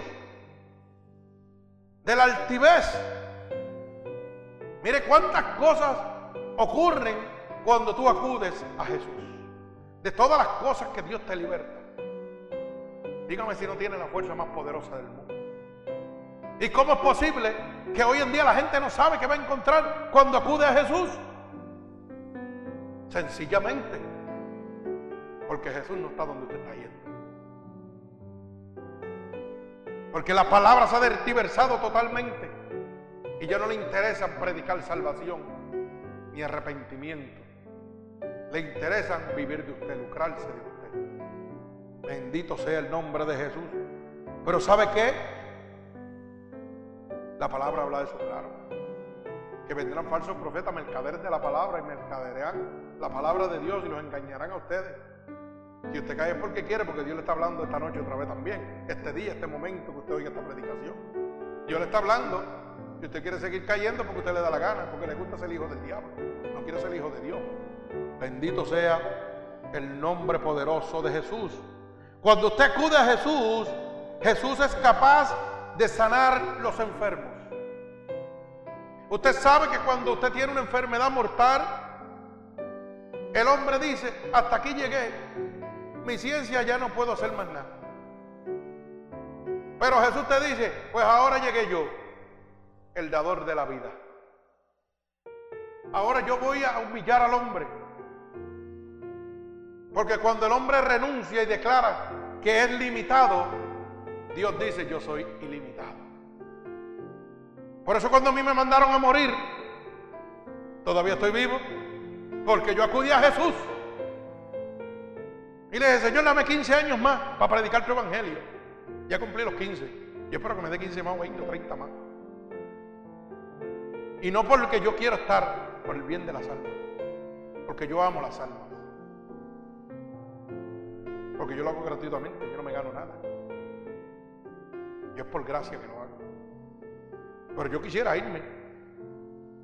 Yo quisiera irme ya. Que Dios me para allá. Claro que sí. ¿Sabe por qué? Porque cuando yo estuve muerto y fui al cielo y volví, yo no quería volver para acá. Yo no quería volver para acá. Y el Señor me no, baja y cuéntale al mundo lo que has visto. Y predica mi evangelio. No te preocupes, yo te voy a respaldar lo que quiera que tú hagas. Y así lo ha hecho hasta el día de hoy. Pero cuando tú tienes una experiencia como esa, tú no quieres volver.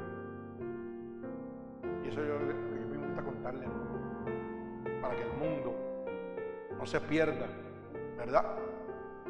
Ese poder sobrenatural de Dios que puede ser derramado sobre tu vida. Siete veces me ha sacado de la muerte con siete enfermedades que me llevan a la muerte. Incurable. Y todavía estoy de pie. Gloria al Señor. No tenía un pulmón, me lo puso. Sigo siendo el único hombre en el mundo vivo con un mesotelioma. No hay más nadie en el mundo. Lo que dura la persona es un año de vida. Yo llevo 15. Pero cuando el hombre dijo se acabó, Dios dijo, ese es, lo, lo poco me ha sido fiel, lo mucho te voy a poner. Esa es la grandeza de Dios. Esa es la riqueza de Dios. No lo que estos charlatanes te están predicando por ahí, de prosperidad y dinero. Es que cuando el hombre acaba, Dios comienza. Eso es lo que Dios quiere mostrar. Qué bendición más grande que tú puedas poner la mano sobre una persona y se sane. ¿Usted quiere un premio más grande que eso? Pues eso yo no lo cambio por ningún dinero del mundo. Por ningún dinero del mundo. Hoy mismo yo puedo ser millonario si yo quiero. ¿Usted lo sabía? Porque yo con solo someter las demandas, el gobierno me tiene que dar mínimo de dos millones y pico de dólares hacia adelante por haber tenido ese tumor. Podría estar viviendo y que, que, cómodo, rico. Y hoy trabajo y me levanto todos los días a trabajar para buscar el sustento de mi hogar, para poder pagar aquí las cosas, pudiendo ser rico rico materialmente, pero mi alma se puede ir al diablo, al infierno. Porque me puede abarcar el Dios mamón, alaba, el Dios del dinero. Y le dije, Señor, si eso no es mío, pues no me lo des. Si quieres darme, me lo da. Cuando tú quieras, si quieres.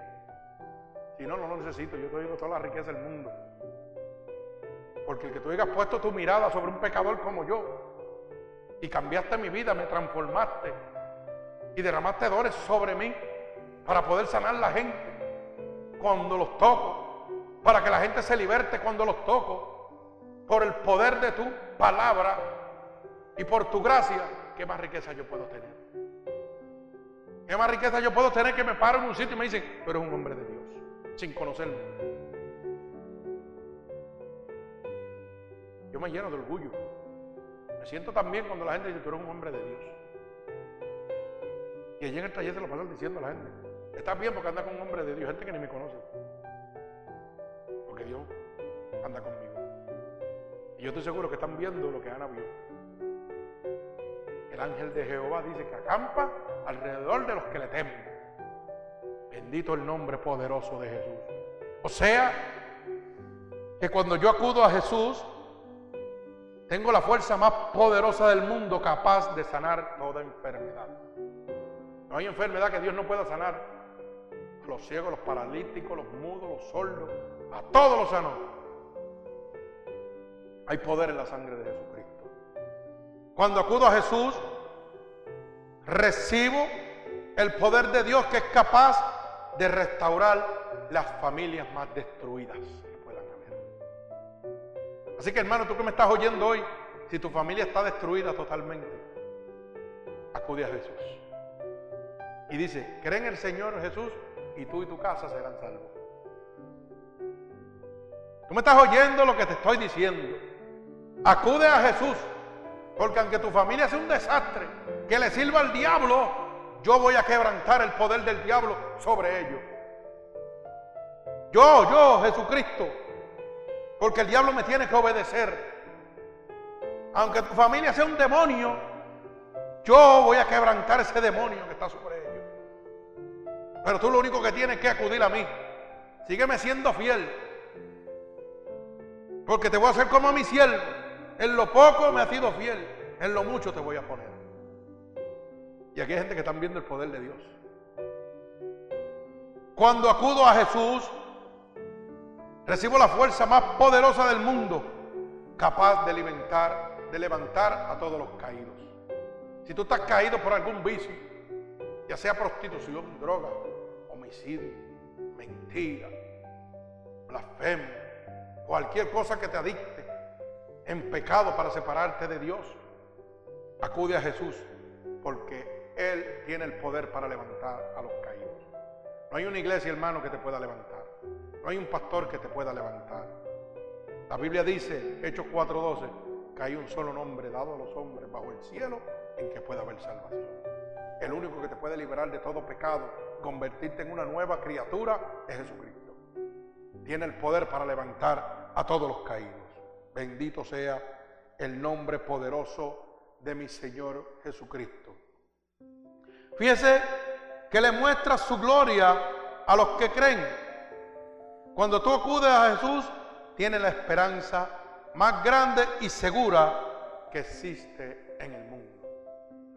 No hay una esperanza más grande y más segura que tú puedas recibir cuando acudes a nuestro Señor Jesucristo. Bendito el nombre poderoso de Jesús. Y como yo siempre digo, es capaz de libertar a los caídos, a los enfermos, restaurar la familia, a los adictos, a los homicidios, a los que comenten orgías. Eso lo hace el Señor. Hay gente que todavía no entiende y creen que siguen siendo hijos de Dios, aunque estén en una vida pecaminosa. Hermano, yo no estoy aquí para condenarlo a usted, porque Cristo no vino y dejó la palabra de Él para condenarlo, dejó para que usted se salve. Así que no coja coraje contra el ministerio, no coja coraje contra el pastor que le está hablando la verdad de Dios. Si usted quiere coger coraje, coja coraje con Dios. A ver si usted puede. Trate de meterle las manos a Dios.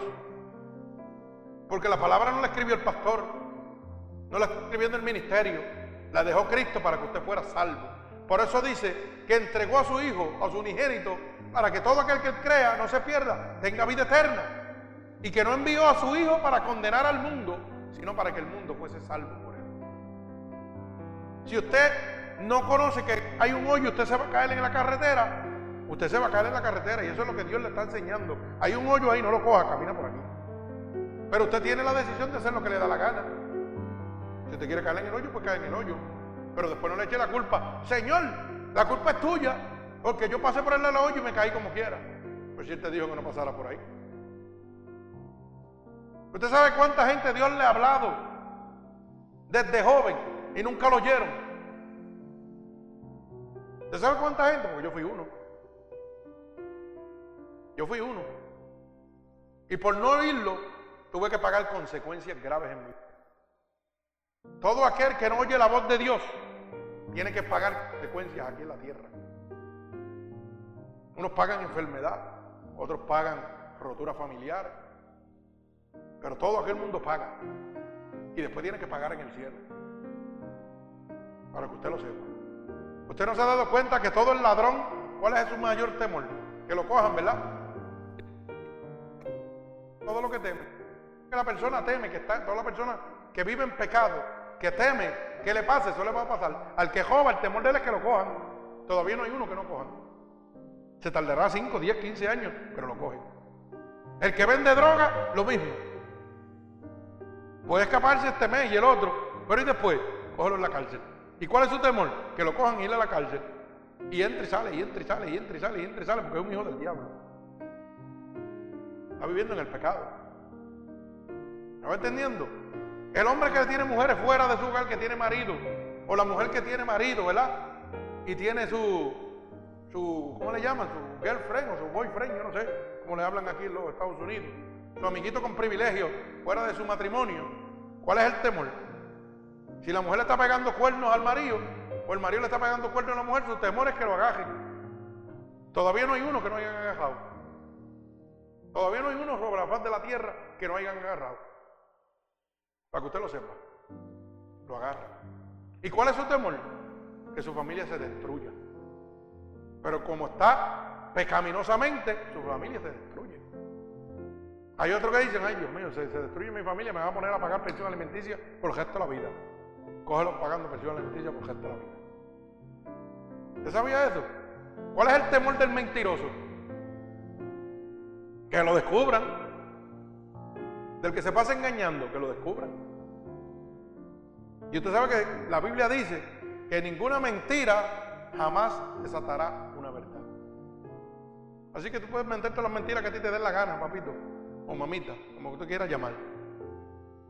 Que a la larga te van a coger. Te estás engañando tú mismo. Porque la Biblia no se puede contradecir. Si la Biblia dice que te van a coger, te van a coger. Si la Biblia dice que vas a pagar por todas las cosas que hiciste aquí, vas a pagar. Definitivamente. Hoy el estado que yo me encuentro es por las decisiones que yo tomé. Porque Dios me avisó todo el tiempo. Pero yo no lo quise oír. Todo el tiempo Dios me avisó. Todo el tiempo. Hay gente que bebe menjón y bebe menjón y bebe menjón y el hígado se le pasa. Y mueren del hígado pasado, limpiado. ¿Y usted cree que Dios no le habló? Yo estuve hablándole toda la vida. Pero dicen, ¿qué va a hacer? Yo no me muero, nada. Hay gente que fuman toda la vida. Muchachos, mira, tengo los pulmones limpios y a los cinco minutos murió de cáncer. Y estaban limpios. Y toda la vida le dijeron, no fumen. Eso hace daño. Pero el bicho tiene tanto poder, tanto y tanto poder que la caja de cigarrillos te dicen que causa cáncer y causa la muerte. Oye, te lo está diciendo, no fumes, que esto da cáncer y te, y te vas a morir. Esto hace daño a tu cuerpo. La caja lo dice, la caja de cigarrillos lo dice bien claro. Y la gente va y, ay, dame más cigarrillos que me gusta. Pagan para matarse. Mire la ignorancia. Pagan para matarse. Y después son tan bujos que tienen que pagar para salvarse. ¿Usted puede creer eso? No, yo hablo las cosas como son. Pagan para matarse con cáncer. Ah, quiero cáncer, dame, dame, dame, dame. Tanto así que antes costaba uno y pico, dos y pico. Una caja de cigarrillos hoy vale 8 pesos, 12 pesos. No tienen para una lata de javiola en la casa, pero tienen dos cajas de cigarrillos en el carro. ¿Ah? Es así, y vale 12 pesos. Y hay cajitas que valen 15 pesos la caja. No estoy hablando del cartón, la caja de cigarrillos. Ahora, si tú vives, si tú fumas ñangarayitín, de esos de los cigarrillos que nadie fumaba, y esos camel, que eso no se lo fumaba nadie. Yo me acuerdo que cuando yo estaba en el mundo, óigame, yo veía las vitrinas llenas del camello. Y todo el mundo era Winston y Salen y Marlboro. Y tú le decías, ¿quieres camel? Está barato. Muchachos, ni los pejos se fuman eso. ¿Ah? Y los Newport. Eso es lo que decían. Chacho, eso no se lo toma nadie, de eso, eso. Mira, deja ese cigarrillo ahí. Es más, se te van a podrir ahí. ¿Tú sabes qué? Hoy los camellos no están ni en la vitrina. Porque como es el más barato, ese que están comprando. Porque si lo quieres Winston Salem, Marlboro o Newport, te cuesta 15 pesos la cajita o 12 pesos. A un camellito te cuesta de ese tecato del barato, que no vale nada ese cigarrillo y te vale 8 pesos la caja. Y ya no tienen una, primero te ahora tienen dos. El camello no servía en aquella época, pero ahora sirve porque está muy caro el cigarrillo. Y es así, hermano, esto es así, créalo. Créalo que esto es así. Y la caja te dice que esto te mata. Y tú te lo metes, wow, wow, wow, wow, wow. Y busca de donde no hay. Oye, no tienes para pagar el carro. Pero te fumas cuatro cajas de cigarrillos, tres cajas de cigarrillos diarias. Que son veintipico, treinta pesos diarios. En la semana estás hablando un chequecito, en el mes estás hablando de un batatal de dinero para matarte. Tan pronto vas al doctor y te da cáncer, entonces pegas a llorar. Y ahora tengo que buscar chavo para que el doctor me sane. Pero si tú estabas pagando para morirte, ¿por qué te quieres sanar ahora? Ese es el poder del diablo. Para que usted eso es para que usted entienda. Es un ejemplito tonto. El alcohol es lo mismo, dice que hace daño. Si usted lee la botella, léalo, las letras pequeñas. Dice que el porciento de alcohol en la sangre hace daño. Pero la gente se alcoholiza y se droga y, mire, y después pagan. Ay, doctor, mira a ver si me consigo un hígado por ahí, un trasplante de hígado. Ay, pues si todo el tiempo te dije que esto te iba a matar el hígado, tú no me hiciste caso. ¿No va entendiendo? La droga es igual. La droga te embarata el cuerpo completo. Te consume el cerebro, todas las arterias, todo, eso te embarata por dentro. Pero toda la vida te dijeron no te metas droga. Toda la vida. Te come el cerebro, te come todo. Eso, eso es demonio, la droga es el demonio. Mira, eso te va a hacer daño. Y ahora tienes que pagar para que te sanen, para que te curen. Pero yo te ofrezco un Dios que gratuitamente hace todo lo imposible. Dios poderoso, que sana toda enfermedad, que alimenta todo cautivo, que restaura toda familia. Hermano, yo sé que hay gente que en este momento su familia es un desastre. Han perdido a su esposa, sus hijos, sus hermanos, sus tíos. Hay familias que no se hablan.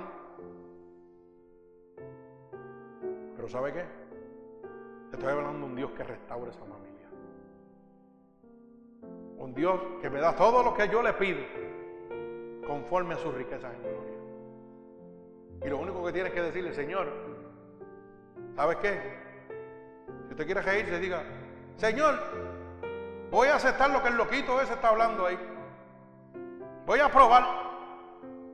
Porque usted sabe qué. Como yo siempre digo, usted ha probado todo lo que está en el mundo. Todo lo que está en el mundo. Ha probado el adulterio, ha probado el alcoholismo, la droga, el bojachuero, todo lo que haya por ahí. La lascivia, la orgía, cuánta cosa hay, lo ha probado. Y nada le ha resuelto. Nada le ha resuelto. Y yo le hago un reto en este momento. Pruebe a mi Dios, al Dios de esta iglesia, al Dios todopoderoso, al Dios que dice, clama a mí, yo te voy a responder. Si a ti no te gusta, me lo devuelve. Que yo lo recibo con los brazos abiertos nuevamente. Pero una vez lo pruebe, no lo vas a poder dejar Porque eso es un amor que consume. Que cuando entra dentro de ti te transforma. Te saca de una vida pecaminosa de las tinieblas a la luz. Echa toda tu vida al pasado y te convierte en una nueva criatura.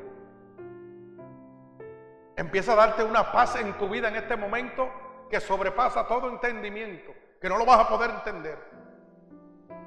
Porque es el Dios Todopoderoso, creador de cielo y tierra, de lo visible e invisible. Ese Dios no trabaja, óigame, ese Dios no trabaja como trabaja el hombre, haciendo sesión de personas. El Dios que nosotros le servimos trabaja con el blanquito, con el negrito, con el indio, con el japonés, con el amarillo, con el lindo, con el feo. Para Él todos son hermosos. ¿Usted sabe por qué? Porque somos creación de Dios, somos hechura de Dios. ¿Usted sabe lo que significa hechura? Porque hay gente todavía que no sabe. Cuando yo digo hechura, Ave María, este nene, qué bello, es mío, esto es lo más bello del mundo. Así nos mira Dios. Aunque usted te falte una mano, te falte un ojo, te falte dos pies, te falte la lengua, seas visco para Dios, tú eres la hechura de Él. Pero es lo más hermoso que Dios ha creado. Porque Dios te permitió estar así por un propósito. Tú tienes que entender eso. Bendito sea el nombre poderoso de Jesús. Y el cristiano tiene que entender esta palabra. Hay cosas en este mundo que humanamente me atraen. Aquí hay un montón de cosas que me atraen a mí. Y según me traen a mí, los atraen a cada uno de ustedes. Así que, por si acaso, y el que me está oyendo también, hay un montón de cosas en el mundo que me atraen. Pero ¿sabe qué? Espiritualmente no es lo correcto. Ni me conviene. Todas las cosas me son lícitas, pero no todas me convienen. No es fácil vivir en un mundo que puedo ver, pero no puedo tocar. Eso no es fácil, pero es sencillo. Solo clama Cristo. Y vas a poder caminar en un mundo que puedes ver y no tocar. Puedes caminar por el adulterio, por la fornicación, por la lascivia, por la borrachera. Y Dios no te va a permitir tocarlo. ¿Te sabe por qué? Porque los vicios, las adicciones, los pecados provienen del diablo. Y el Señor dice que cuando tú eres engendrado por el Espíritu Santo de Dios, el diablo no te puede tocar. Por eso yo me gozo ese corito que dice, y las cosas que yo hacía, ya no las hago más. Y las cosas que yo hacía, ya no las hago más. Porque hubo un cambio en mí cuando a Cristo conocí. Hubo un cambio en mi vida cuando Cristo llegó a mi vida. Y no es que, hermano, usted va a dejar de ser quien es usted. Usted lo que va a dejar es un caminar pecaminoso. Pero usted va a ser el mismo chistoso, la misma persona agradable que siempre ha sido en su vida. Lo que Dios va a cambiar es su caminar totalmente, lo va a cambiar totalmente. De las tinieblas a la luz. Pero usted va a seguir siendo la misma persona. Por eso la Biblia dice, no tenga más alto concepto de sí que el que debe tener. Porque hay hermanitos que tocan a Cristo, lo prueban y después se creen la última pipa del desierto. Y no se quieren juntar con las personas que están en el mundo pecando. Ay, no, yo soy más santo que nadie, pura santidad. Mentiras el diablo. Porque cuando Cristo vino al mundo, ¿a qué vino a buscar? Lo que estaba perdido. Por eso los escribas y los fariseos le dijeron, hey, tú estás con los publicanos, con los gentiles. Tú, ¿cómo te puedes juntar con ellos? Y Dios le dijo, porque los sanos no necesitan enfermos. ¿Eh? Pero esto sí, los enfermos sí. ¿Eh? Los sanos no necesitan médicos, pero los enfermos sí yo soy el médico por excelencia. Yo vine a restaurar todo pecado, a libertar al caído, a restaurar las familias. Dios viene en este momento que estás oyendo esta predicación, hermano, a devolverte todo lo que el diablo te ha quitado. Así que si tú has creído en estas poderosas palabras en esta noche, yo te pido en este momento que tú abras tu corazón y le digas al Señor en este preciso momento, Padre, yo he oído tu palabra, he oído lo que tu siervo ha hablado. Padre, tú me has hablado y me has abierto la luz del entendimiento. Tu verdad me está haciendo libre y yo quiero aceptarte como mi único y exclusivo Salvador en este momento, para que tú restaures mi vida. Padre, para que me conviertas en una nueva criatura. Padre, para que asegures mi futuro, Señor. Para que restaures toda mi familia, Señor, en este momento. Padre, yo quiero aceptar ese sacrificio que tú hiciste por mí en la cruz del Calvario. Porque esta noche yo he entendido, Dios, el sacrificio tan grande que tú has hecho por mí. Nunca lo había entendido porque nadie me había hablado la verdad, Señor. Pero esta verdad está siendo libre en esta noche. Así que en este momento, hermano, abre tu corazón a Dios. Y todo aquel que esté abriendo tu corazón en este preciso momento, yo voy a clamarle a Dios. Porque la palabra de Dios dice que no rechaza un corazón humillado y contrito. Y si tú estás humillado en este preciso momento, el Espíritu de Dios va a descender sobre ti. El Espíritu Santo de Dios va a descender sobre tu vida en este momento. Padre, yo te pido porque tu palabra dice pedir y se os dará. Yo clamo a ti porque tu palabra dice, clama a mí, yo te responderé y te enseñaré cosas ocultas que ojos de hombre nunca han visto, porque son las que tú tienes preparadas para los que te aman. Y en este momento yo te pido, Espíritu Santo de Dios, que tú visites a cada persona que en este preciso momento ha abierto su corazón y ha aceptado como único y exclusivo Salvador. Límpialos de todo pecado en este momento tu sangre vicaria derramada en la cruz del Calvario. Conviértelos en nuevas criaturas, Señor. Y escríbelos en el libro de la vida. Y no permitas que se aparten. Dale una experiencia sobrenatural y sigue llevando este evangelio a los confines del mundo, Señor. En el nombre poderoso de Jesús, yo voy a atar a cada una de estas personas con cuerdas de amor a ti, Señor. Y los declaro libres por el poder de tu palabra. Y los declaro en este momento hijos tuyos, Señor. Visítalos en el nombre poderoso de nuestro Señor Jesucristo. Y el pueblo Cristo dice, amén. Dios les bendiga. Y en este momento quiero decirle a cada una de estas personas que pueden escribirnos por Facebook, el Ministerio Unidos por Cristo. Pueden comunicarse a mi número personal 631 796 9597. 631 796 9597. Si necesitan oración, ministración, cualquier consejería que necesiten en este momento o en cualquier momento, 24 horas, 7 días a la semana y recuerde sobre todo gratuitamente. Que el Señor los bendiga y los amamos en el nombre de Jesucristo. Gloria al Señor.